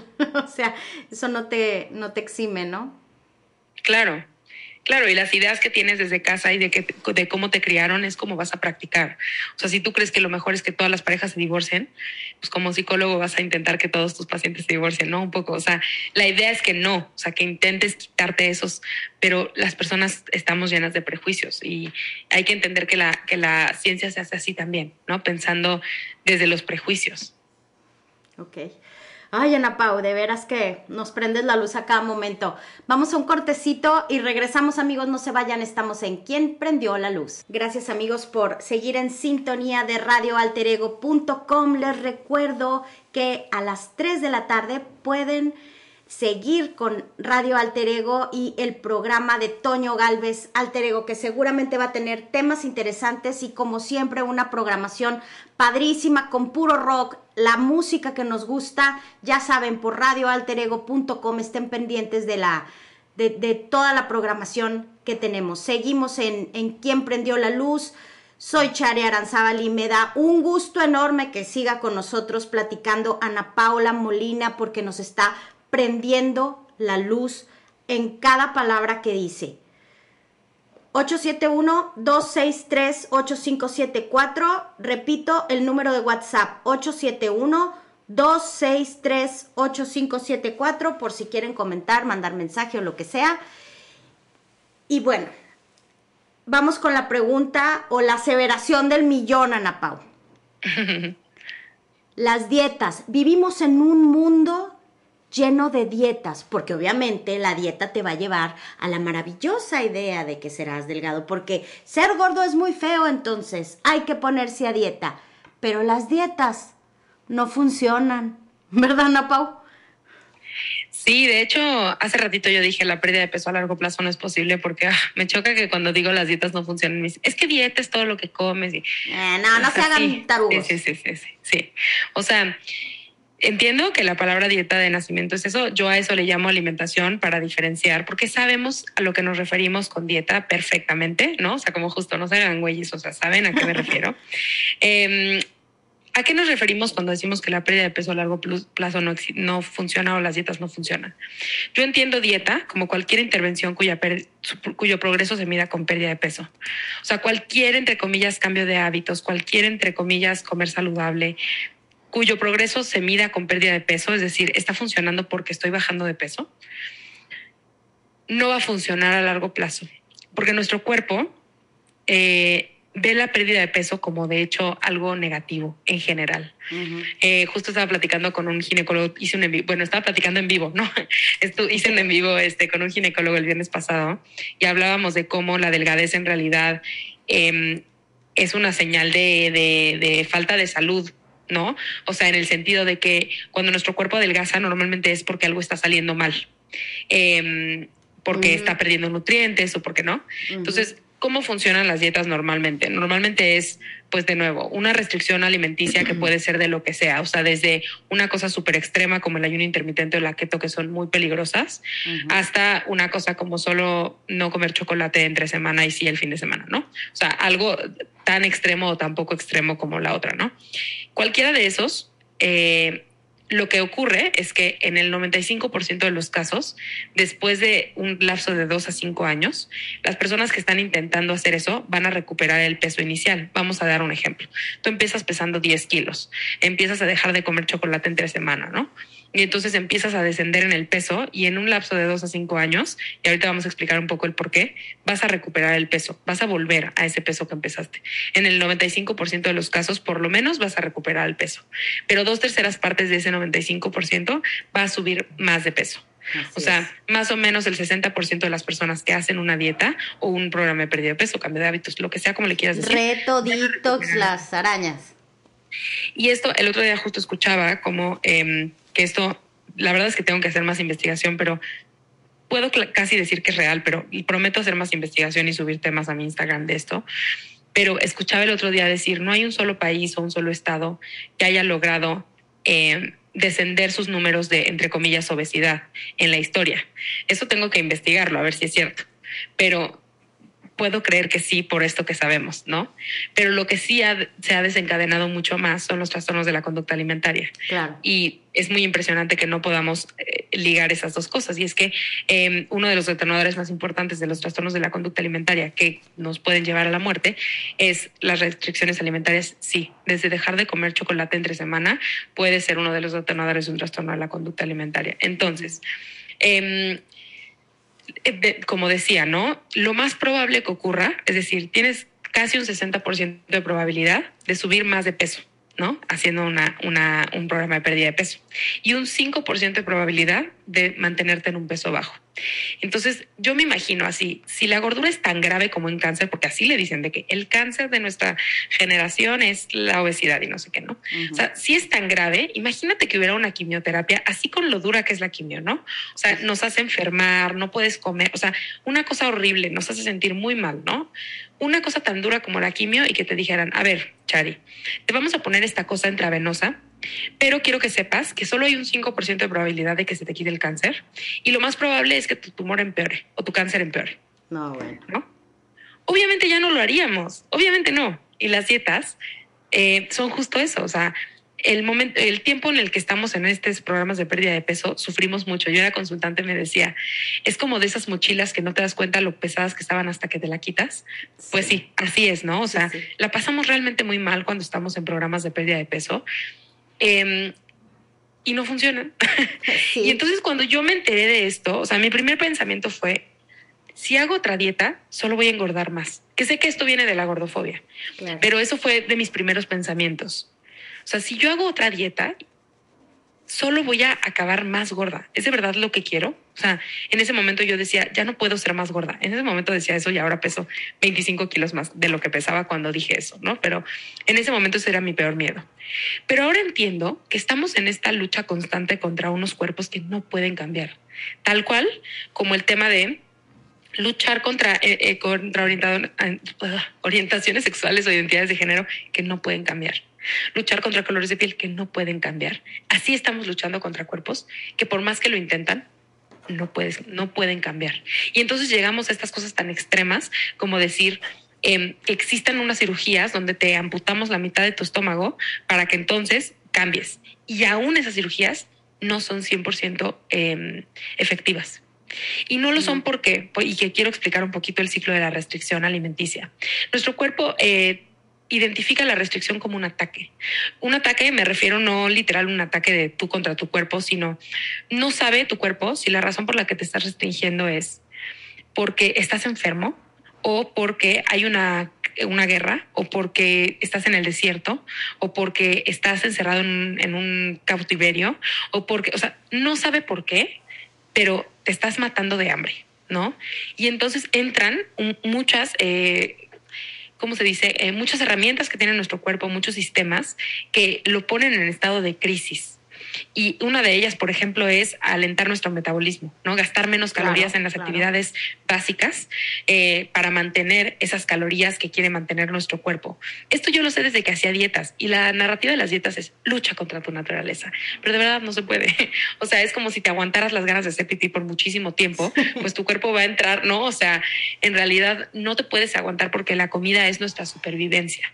Y entonces entran muchísimas de, eh, de estas dinámicas en donde se te antojan más las cosas, donde te da más flojera moverte porque empiezas a ser letárgica porque tu cuerpo está guardando energía, donde pierdes el control con la comida porque no sabes cuándo vas a volver a comer. O sea, todas estas cosas, yo digo que de mis peores males, así entre el capitalismo, la misoginia, el racismo, la gordofobia, así, el otro es la restricción alimentaria, ¿no? O sea, la restricción alimentaria en realidad, que es desde no comer chocolate entre semanas, ah, si se te antoja un chocolate, desde ahí empiezan estas cosas en donde tu cuerpo piensa que está en crisis porque te pidió un chocolate y no se lo diste, ¿no? Entonces, entonces, eh, ahí es donde viene la respuesta de algo como la alimentación intuitiva, que es recordarnos que podemos escuchar a nuestro cuerpo y hacerle caso porque tiene más sabiduría de la que le damos eh, como por a la que le, confiamos, ¿no? O sea, nuestro cuerpo tiene muchísima sabiduría, pero esta cultura nos ha obsesionado tanto con la comida y con nuestro peso que creemos que no.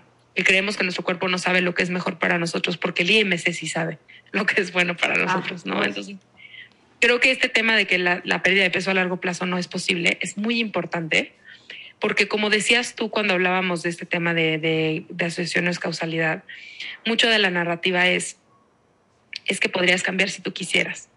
Y quiero que la gente que nos escucha entienda que no. Por más que yo tenga todas las ganas, no puedo cambiar. Y, y creo que eso ayuda a entender cómo tiene que ser distinto. Si el gobierno entendiera que los cuerpos gordos no pueden cambiar, la atención médica sería muy distinta. Tendríamos sillas para todos los tamaños.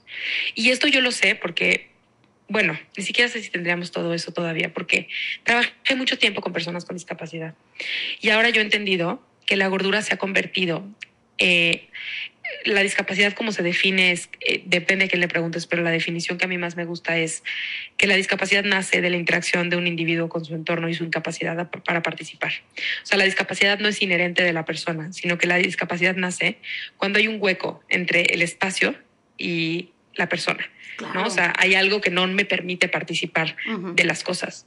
Porque si te fijas, por ejemplo, tú estás usando anteojos. Los anteojos, o sea, la discapacidad visual en el que se resuelve, entre comillas, con anteojos, ya no se considera una discapacidad, porque tú puedes participar de todo el mundo. Tienes un puente que es accesible, que se compra en todos lados, que no es muy caro, puedes participar del mundo, ¿no? Entonces nadie dice, Chari tiene una discapacidad porque usa lentes, ¿no?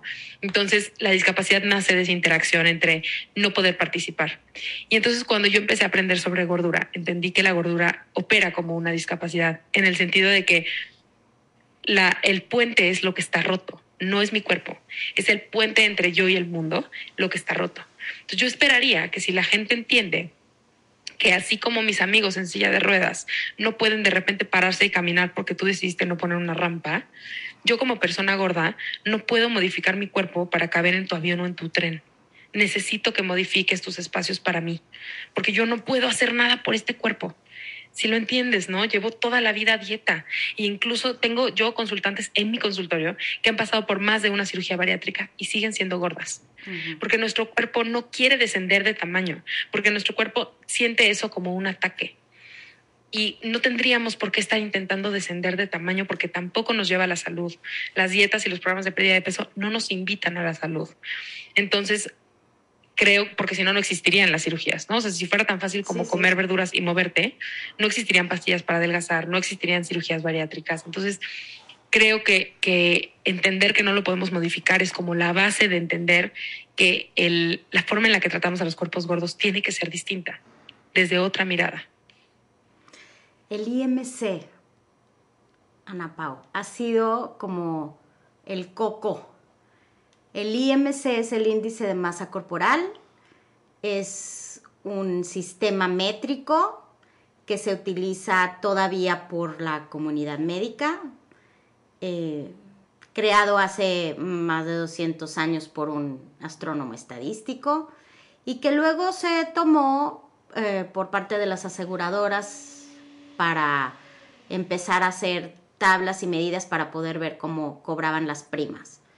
Pero a partir de ahí, la medicina la agarró y no lo ha soltado y nos siguen categorizando a las personas con el índice de masa corporal. Y entonces es desesperante que todavía se, se, base la medicina en, esa, en ese sistema obsoleto. Sí, la verdad es que me, parece muy impresionante porque em, muchas veces cuando yo hablo del IMC me escribe gente y me dice, es que obvio el IMC no funciona, todo el mundo ya lo sabe. Ajá. ¿Y luego? Pero todas las medidas gubernamentales, todos, todo ese tema se sigue construyendo a partir del IMC. Em, y, esto ha venido desde que, justo decías hace más de 200 años, ¿no? En, a inicios de 1800. Eh, estaba como esta locura de querer, em, querer medir los cuerpos.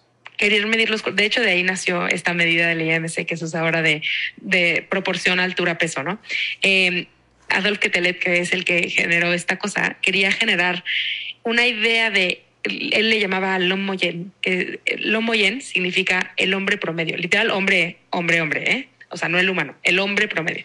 Él quería generar como esta idea de cómo es el hombre promedio, como en esta cosa de la verdad absoluta y lo verdadero es bello y estas, como estas ideas, ¿no? Y, y querían generar como, como esta idea de cómo tiene que ser el humano por defecto, lo cual no existe. O sea, creer que los humanos, eh, las personas venimos por defecto en un tamaño, color, peso, bla, bla, bla, y todo lo demás son desviaciones, es parte del problema. ¿no? Parte del problema es creer que, que Dios nos hizo a su imagen y semejanza y que por lo tanto nos hizo hombres blancos, heterosexuales, cisgénero, altos, delgados y, y rubios, ¿no? Y entonces todo lo que no sea eso es una desviación. Es decir, las mujeres somos una desviación de los hombres. Lo, lo homosexual es una desviación de lo heterosexual, ¿no? Demás. Entonces, lo gordo es una desviación de lo delgado, ¿no? O sea, todas estas ideas del homo y Y entonces nos quedamos nosotros con la cola de eso, ¿no? O sea, de eso viene estas ideas de y entonces cuál es la composición corporal correcta y entonces cuál es el tipo de cabello correcto y cómo se tiene que ver una ceja y cómo se tiene que ver, o sea, también la violencia estética tira de eso, ¿no? O sea, de cómo tiene que ser el cuerpo cuando en realidad nadie se ve como el hombre O sea, nadie se ve como el hombre promedio en realidad. Em, pero esa es como la, como la búsqueda, ¿no? Y que también voy a hablar más, más a profundidad de esto en mi, en mi Instagram porque ya tengo un en vivo planeado sobre qué es normal y por qué estamos aspirando a este lomoyen. Entonces, aunque la comunidad médica sabe que no, que no sirve medir así, como que no han podido dejarla porque no pueden pensar que no hubiera un homoyen, ¿no? Un hombre promedio. Claro. Y la injusticia de los gobiernos que todavía promueven estas, mm, estas medidas o estos sistemas porque ellos mismos están sobrepasados para poder proveer a la población de un sistema de salud, de seguridad, de un bienestar. No, a mí me llama mucho la atención cómo ha habido últimamente tantas campañas en contra de las personas gordas, en contra de la llamada obesidad, clamando porque es la, cosa más terrible del universo que hay que acabar con ella y que es la razón de todos los males. Sí. Sí, que esto tiene que ver con, con, el enfoque normativo al peso que en, el que en el que vivimos, que a lo que se refiere es que creemos que a mayor gordura, mayor enfermedad, punto, ¿no? Que como si llevan escuchando todo el programa, pues entienden que es una idea completamente gordofóbica, o sea, pensar que simplemente un cuerpo por ser gordo es más enfermo que uno delgado, ¿no? Que para nada es el caso. Y de hecho yo me atrevería a decir que soy de las personas más saludables en mis círculos, ¿no? O sea, casi nunca voy al médico y demás, más allá de por el tema de gordofobia. Y entonces se vuelve esta cosa como, ¿y entonces yo qué soy? Y nació esta cosa de, entre comillas, la paradoja de la obesidad, ah, que es esta cosa de, no entendemos por qué hay personas saludables gordas.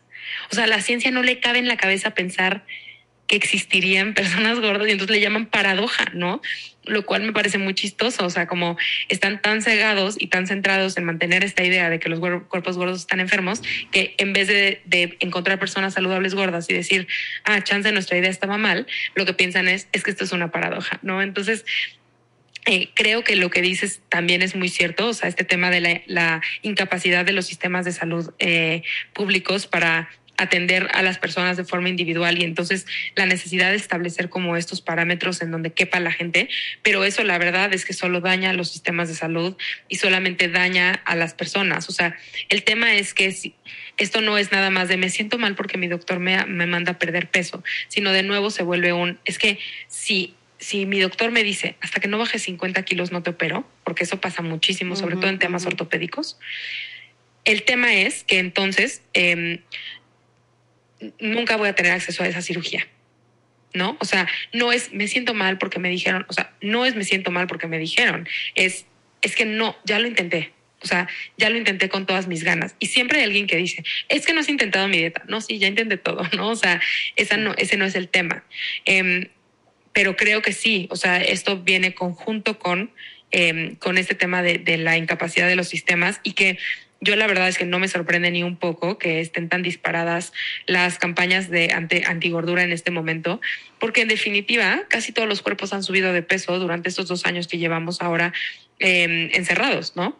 Y no me sorprende ni un poco, o sea, que haya empeorado, porque entonces las personas están más gordas y entonces nos preocupa más, o sea, en lugar de pensar en cómo podemos eh, hacer acciones que promuevan la salud, lo que estamos haciendo es cómo podemos adelgazar a los cuerpos. Y recuerden que tenemos que dejar de pensar que la salud se encuentra en la delgadez y que entonces pensemos si queremos países más delgados o más saludables, porque no es lo mismo, ¿no? Sí.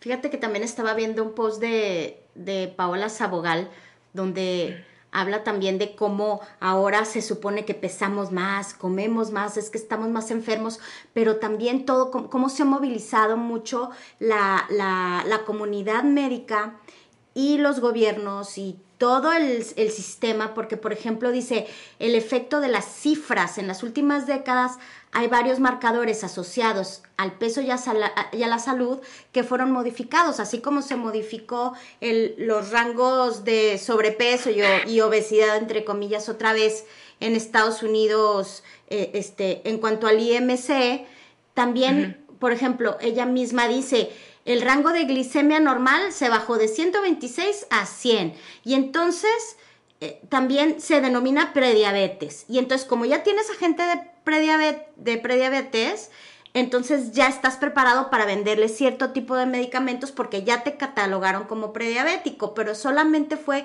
un cambio en la numerología, en, los números que ellos tenían. Otra cosa similar es la hipertensión, que ahora se considera alarmante cuando tiene 120-80 y antes era entre 140-90. Sí, también los índices de, colesterol pasaron de 130 como, como máximo y ahora a 100. Entonces, eh, la circunferencia de la cintura de 102 centímetros en el hombre y 90 en las mujeres, ahora en, 80 en 88 para los hombres y 80 en las mujeres. O sea, el mismo sistema va adaptándose para, para, para que ya no encuentres esa, esa salida y seguir promoviendo eh, eh, esas, eh, esa delgadez. Sí, que de hecho hay una noticia por ahí en Estados Unidos a inicios de los 2000, la verdad no me acuerdo exactamente en qué año, que de la nada de un día a otro modificaron la métrica, me imagino que a eso te referías, del IMC, ¿no? O sea, que en vez de, ya ni me, ni me acuerdo los números, pero pon tú que en vez de en un IMC de 25, ahora, de, en un IMC de 28, ahora, en 25. Ajá, ahora en 25 ya era sobrepeso, ¿no? Y entonces que de la nada millones de personas se convirtieron en, en rango sobrepeso porque pues porque movieron la métrica, ¿no? Y entonces, pues como dices, entender, si comparas la métrica de sobrepeso de los 70 contra la de 2008, pues probablemente haya mucha más gente en sobrepeso. Eso significa que estamos más gordos que nunca, no necesariamente porque la métrica se movió. Entonces, y además entender que los cuerpos se han modificado de muchas formas a través de los años. Vivimos más años, somos más altos, ¿no? O sea, muchas cosas han cambiado porque nuestras vidas han cambiado, porque nunca antes en la vida había ocurrido que durante dos años la gente trabajara solo desde casa. O sea, nunca había pasado eso en la historia, porque incluso en plagas anteriores nunca habíamos mantenido a la gente en casa, ¿no? O sea, en plagas anteriores la gente igual seguía trabajando, porque si no trabajaban no comía y trabajaban en el campo y en otras cosas, ¿no? Entonces, o sea, nunca había habido un trabajo de oficina así desde casa. Entonces, es entender que los cuerpos y el mundo se mueve de muchas formas y, y que no podemos culpar además a las personas por esto. Y entonces se está volviendo ahorita la campaña en recupera tu cuerpo post-COVID, ¿no? O sea, ah, o pre-COVID, pues, como volver a esos y eso no puede pasar. O sea, no vamos a volver a los cuerpos pre-COVID porque ya pasó COVID. O sea, porque hemos pasado por una pandemia y porque estamos pasando aún por una pandemia que va a modificar las cosas de muchas formas. Así como la gente dice, nunca vamos a volver a lo que éramos antes de COVID y que hay gente que dice que el cubrebocas está para quedarse y miles de cosas, pues también el tamaño de los cuerpos probablemente se va a modificar porque sí nos hemos vuelto menos activos, porque sí nos hemos mantenido en casa por no morirnos. Y entonces lo peor que nos puede pasar es engordar. O sea, ¿cómo? ¿No? A mí lo, que eh, me, lo que me llama mucho la atención es cómo ocupa gran parte de nuestro pensamiento, gran parte de nuestro cerebro, nuestra, nuestras actividades, lo que tantas cosas que podríamos hacer y que ocupan nuestra mente el estar a dieta, el estar contando carbohidratos, el estar haciendo ejercicio extenuante eh, eh, compulsivo, ocupa tanto de nuestro tiempo estar preocupándonos por tener un cuerpo ideal, tanto tiempo que perdemos y que podríamos estar haciendo otras cosas, construyendo un mundo mejor, haciendo mil cosas más. Y eso yo lo asocio mucho, que lo decía Naomi Wolf en otras palabras en su libro El mito de la, de la belleza, con el control de la mujer, Ana Pau. Eso me llama mucho la atención. El control de la mujer en las dietas, el que la quites del panorama político y social para que se entretenga en mantener un, eh, eh, un ideal de belleza. Sí, de hecho las dietas también son hasta una forma de socializar entre las mujeres y que eh, quiero aprovechar este espacio, ni te pregunté, pero lo voy a hacer igual, eh, para decir que, que, yo tengo inscripciones abiertas ahorita para un curso en donde justo hablamos de, del mito de la belleza y donde hablamos de de por qué la gordofobia es un tema de género y lo, lo doy en marzo por, o sea, por el tema del, del Día Internacional de la Mujer, el 8 de marzo. Eh, y, y y sí, en, definitiva es un tema que además es político y, y, entre más te metes, más entiendes que nada de esto tiene que ver con salud. Em, y que incluso si creyéramos que es por salud, eh, los mensajes están mezclados, ¿no? O sea, incluso, incluso si creyéramos que este tema es por salud, el enfoque está totalmente equivocado y que creo que la investigación debería de dejar de ser cómo, cómo cambiamos a los cuerpos gordos y más bien tendría que ser cómo hacemos que los cuerpos gordos sean más saludables, enfocándonos en no en que pierdan peso, sino cómo hacemos espacios de salud más seguros para ellos, cómo creamos medicamentos que sí sean efectivos para personas gordas, cómo creamos... Eh, diferentes equipos de diagnóstico que, que sean específicos para personas gordas, o sea, otras formas de cuidar la salud de las personas. Eh, que no tengan nada que ver con esto, ¿no? Que al final lo que nos damos cuenta y que creo que es una excelente forma de, de ir cerrando como este programa, eh, es que entendamos que esto no tiene nada que ver con salud y que que tengamos la humildad de reconocerlo, tengamos la humildad de reconocer que la razón por la que no nos gusta ver a personas gordas es porque nos incomodan, porque no nos gusta verlas, porque no nos gustan sus cuerpos, porque nos parecen feos, porque nos parecen desagradables. Y reconocer eso nos va a ayudar a entender que entonces eso es un, un rollo de cada quien, de trabajar cada quien, de entender que tenemos que trabajarlo porque los cuerpos existen y están. Y entonces, ah, incluso, eh, bueno, yo sé que tú estuviste en esa conversación también, pero hay activistas que se molestan cuando metemos el tema de salud en el tema de gordofobia, ¿no? Y que creo que lo que hay que tener muy claro es que hablamos de salud para que la gente entienda que no tiene nada que ver con la salud. O sea, por eso hicimos gran parte de esta conversación un tema de salud, para que entendamos que esa justificación de que es por salud es pura basura. Y entender que las personas gordas tienen el derecho de comer chetos igual que una persona que, delgada, ¿no? Que una persona gorda tiene derecho a no hacer ejercicio igual que una persona delgada.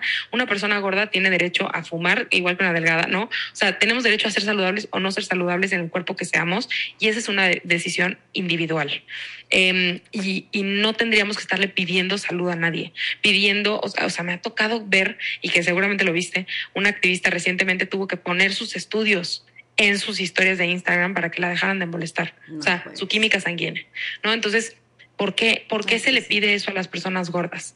¿Y por qué no a todo mundo, no? Entonces, eh, creo que tenemos que, mi ideal sería que un dejemos de hablar del tema de salud y que la salud de cada quien es asunto de cada quien eh, y que entendamos que simplemente por ser personas gordas tenemos que merecer el mismo respeto y el respeto sí se refiere a ropa de mi talla, sillas de mi talla, eh, ir a una, a una consulta médica y si yo no saco el tema de peso, que no lo saques tú, ¿no? O sea, em, y que al final pues no hay evidencia científica y entonces que si yo te pido evidencia científica sobre pérdida de peso, no me contestes ajaja, ¿no? Que ya me pasó, eh, sino que, que la evidencia se haga y que se trate con el mismo cuidado a las personas gordas que delgadas. O sea, todas esas cosas deben ocurrir y no debería de depender del tema de salud, ¿no? Yo siento que hoy más que nunca debemos de alzar la voz mm, eh, porque está la vorágine bien fuerte. Fíjate, me pasó ahora en diciembre me subí a dos aviones. Me tocó irme en uno nuevo y en uno que estaba viejito. En el viejito, el cinturón de seguridad venía bastante holgado, con una tira holgada, me lo, puedes, me lo pude abrochar súper bien. En el avión nuevo no. En el nuevo venía el cinturón súper reducida la cinta que puedes recorrer para poder ampliarlo o reducirlo según lo, como lo quieras. Y entonces dije, no es posible, o sea, es que la lucha tiene que ser ya, porque, o sea, ¿qué me van a pedir? A duras penas si me lo pude abrochar. Y yo no soy una persona, como dices tú, tan grande como otras. ¿Qué le has, qué hacen las otras personas? O, o fui al teatro, es que apenas si pude caber en la silla del teatro. Entonces, sí. es algo que urge pero me gustaría que, lo hablaras tú porque seguramente lo dices mucho mejor que yo. Este 4 de marzo vamos a instituir el Día Mundial contra la Gordofobia. ¿Por qué es importante, Ana Pau, que se quede la gente en estos últimos minutos con esa idea? ¿Por qué es importante que exista este día? Mira, yo creo que a través del trabajo que hago, Em, literalmente estamos salvando vidas. Y esto lo digo en dos, en dos sentidos. Creo que la gordofobia, eh, para empezar, eh, nos cuesta vidas porque la gordofobia es una de las grandes, uno de los grandes detonadores de los trastornos de la conducta alimentaria. No estoy diciendo que todos los trastornos de la conducta alimentaria existan por miedo a engordar, pero muchos sí y se muere una persona cada 52 minutos en Estados Unidos, por lo menos que es de donde tenemos estadísticas, em, por un trastorno de la conducta alimentaria. No tenemos suficiente conciencia sobre los trastornos de la conducta alimentaria porque nuestra cultura prefiere hablar de lo malo que va a pasar si eres una persona gorda y no habla de, lo grave que son los trastornos de la conducta alimentaria y el dolor que generan en las vidas de las personas, incluida la muerte, ¿no? Entonces yo creo que la gordofobia salva vidas por ese lado primero. Pero también creo que una vida vivida buscando ser algo que no eres, eh, también es muy dolorosa. Y entonces en mi consultorio y en mis cursos escucho continuamente gente decir, es que no me casé de blanco y en una boda grande como yo quería porque no quería ser una novia gorda. O es que no quise viajar por el mundo porque pues los aviones no, pues no estaban adaptados para mí y entonces no cumplí mis sueños o no quiero ser mamá porque en el embarazo voy a engordar más y entonces ¿qué voy a hacer? ¿No? O sea, al final la gordofobia nos quita nuestra oportunidad de experimentar la vida y esa es una vida perdida. O sea, al final es una vida perdida cada día que pasamos sin poder experimentar el mundo como quisiéramos porque porque hay constantemente un estigma. Y creo que el Día Internacional, el Día Mundial contra la Gordofobia es importante porque hay gente que cree que no existe. Y eso yo creo que es una de las partes más difíciles de la lucha, que la gente cree que, está inventado, que la gente cree que, que es, es una susceptibilidad, que nos ofendemos fácil las personas gordas. Y creo que esto que dices del teatro, por ejemplo, es importante o sea, y quiero compartir en este espacio algo que no he compartido, me parece, en ningún espacio público, que es que recientemente hice un viaje a un lugar donde hay parques de diversiones. Y me formé durante dos horas para subirme al juego más popular, con mi esposo, con mis hermanos y la novia de mi hermano. Y mm, nos formamos dos horas y no me pude subir porque decidieron hacer el juego de una forma en la que es el único juego en el que me ha pasado esto, por cierto. ¿eh? Fui a seis parques de diversiones y es el único juego donde me pasó esto, que por el tamaño de mi cuerpo no me pude subir. Y son esas pequeñas cosas que parecen pequeñas, pero que nos acaban quitando la oportunidad de experimentar el mundo como las otras personas. Y que yo lo viví con las personas con discapacidad con las que trabajé y simplemente no es justo. Simplemente no es justo que diseñemos los espacios sin pensar en otro tipo de personas y la gordofobia nos quita la vida así. Una vida vivida a, través de los ojos de la gordofobia no es vida. Y, y por eso creo que ya, ya basta, ¿no? Ya basta con que haya un Día Mundial contra la Obesidad, contra un cuerpo como el mío. Eh, la única forma en la que podría existir un Día Mundial contra la Obesidad es si estuviéramos peleando contra la misma idea de la obesidad. ¿No? Contra el que se nombren a los cuerpos gordos como enfermos, contra que haya campañas de mi país en contra de cuerpos como el mío. E incluso yo trabajé en una universidad, acabo de renunciar recientemente, y esa universidad tiene una campaña contra cuerpos como el mío. ¿Tú cómo crees que me sentía yo al entrar a los salones de clases? Sabiendo que hicieron un congreso contra la obesidad, ¿no? Entonces, creo que es importante que hablemos de esto y que aún si escuchaste estas dos horas y aún así quieres ir a comentar a mi perfil, que solo estamos promoviendo que la gente coma dulces todo el día, em, espero que te quedes con algo, con una cosquillita de investigar más, ¿no?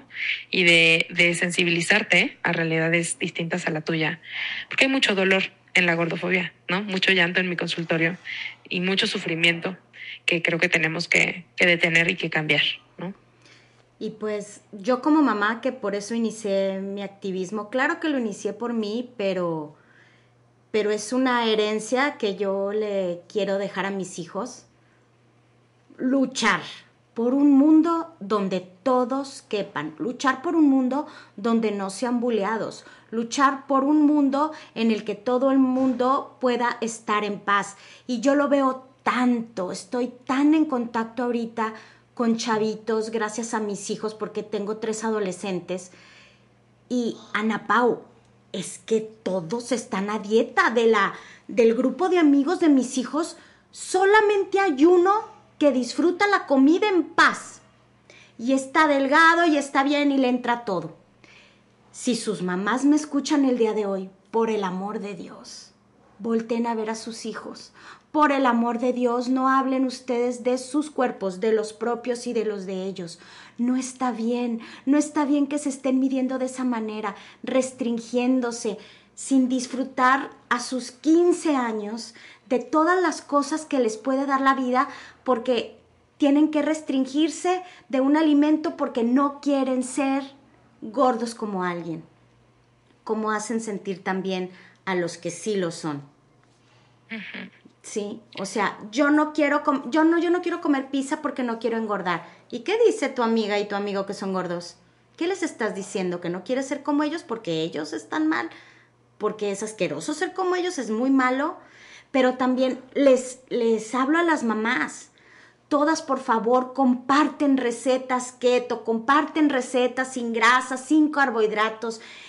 Es, es un mundo en el que viven todos estos adolescentes que lo que tú decías no es vida, no es vida y se los estamos quitando desde niños. Y mi activismo y seguramente el tuyo y en tu consultorio y, el de todas las que estamos eh, ahorita promoviendo el Día Mundial contra, contra la Gordofobia es hacer un mundo mejor para que ellos no sufran lo que nosotros sufrimos, porque no vale la pena, porque es un desperdicio de años y de tiempo, porque no es verdad que ser gordo es estar enfermo y no es verdad que ser delgado es mejor.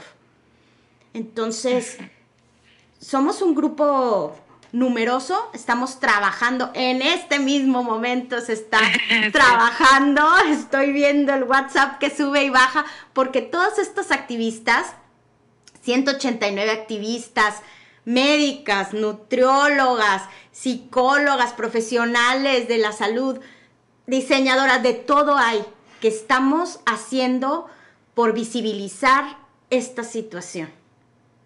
Sí, que quiero decir además que algo que me, tiene muy orgullosa es que, eh, que estas activistas somos de los dos lados del charco, ¿no? Ah, eh, que no, no, no, somos 189 activistas de México, eh, somos activistas de México, de España, de Colombia, de Argentina, de, o sea, de todos lados sí somos activistas que hablamos español, pero somos activistas de todo el mundo y eso me parece muy, muy emocionante. Te agradezco por haberme invitado no solo a este programa, sino también a ser parte de este activismo que me emociona mucho. Me emociona mucho por, por mí misma de niña, que pensar que por las niñas gordas que vienen detrás de nosotras, que habemos muchas personas que estamos intentando hacer algo distinto y que estamos construyendo un mundo distinto, así como hicieron las activistas cuando yo era niña y aunque no las alcanzaba a ver, alguien tuvo que luchar antes para que yo a esta edad llegara a esto, ¿no? Entonces, em, me emociona mucho lo que estamos construyendo juntos.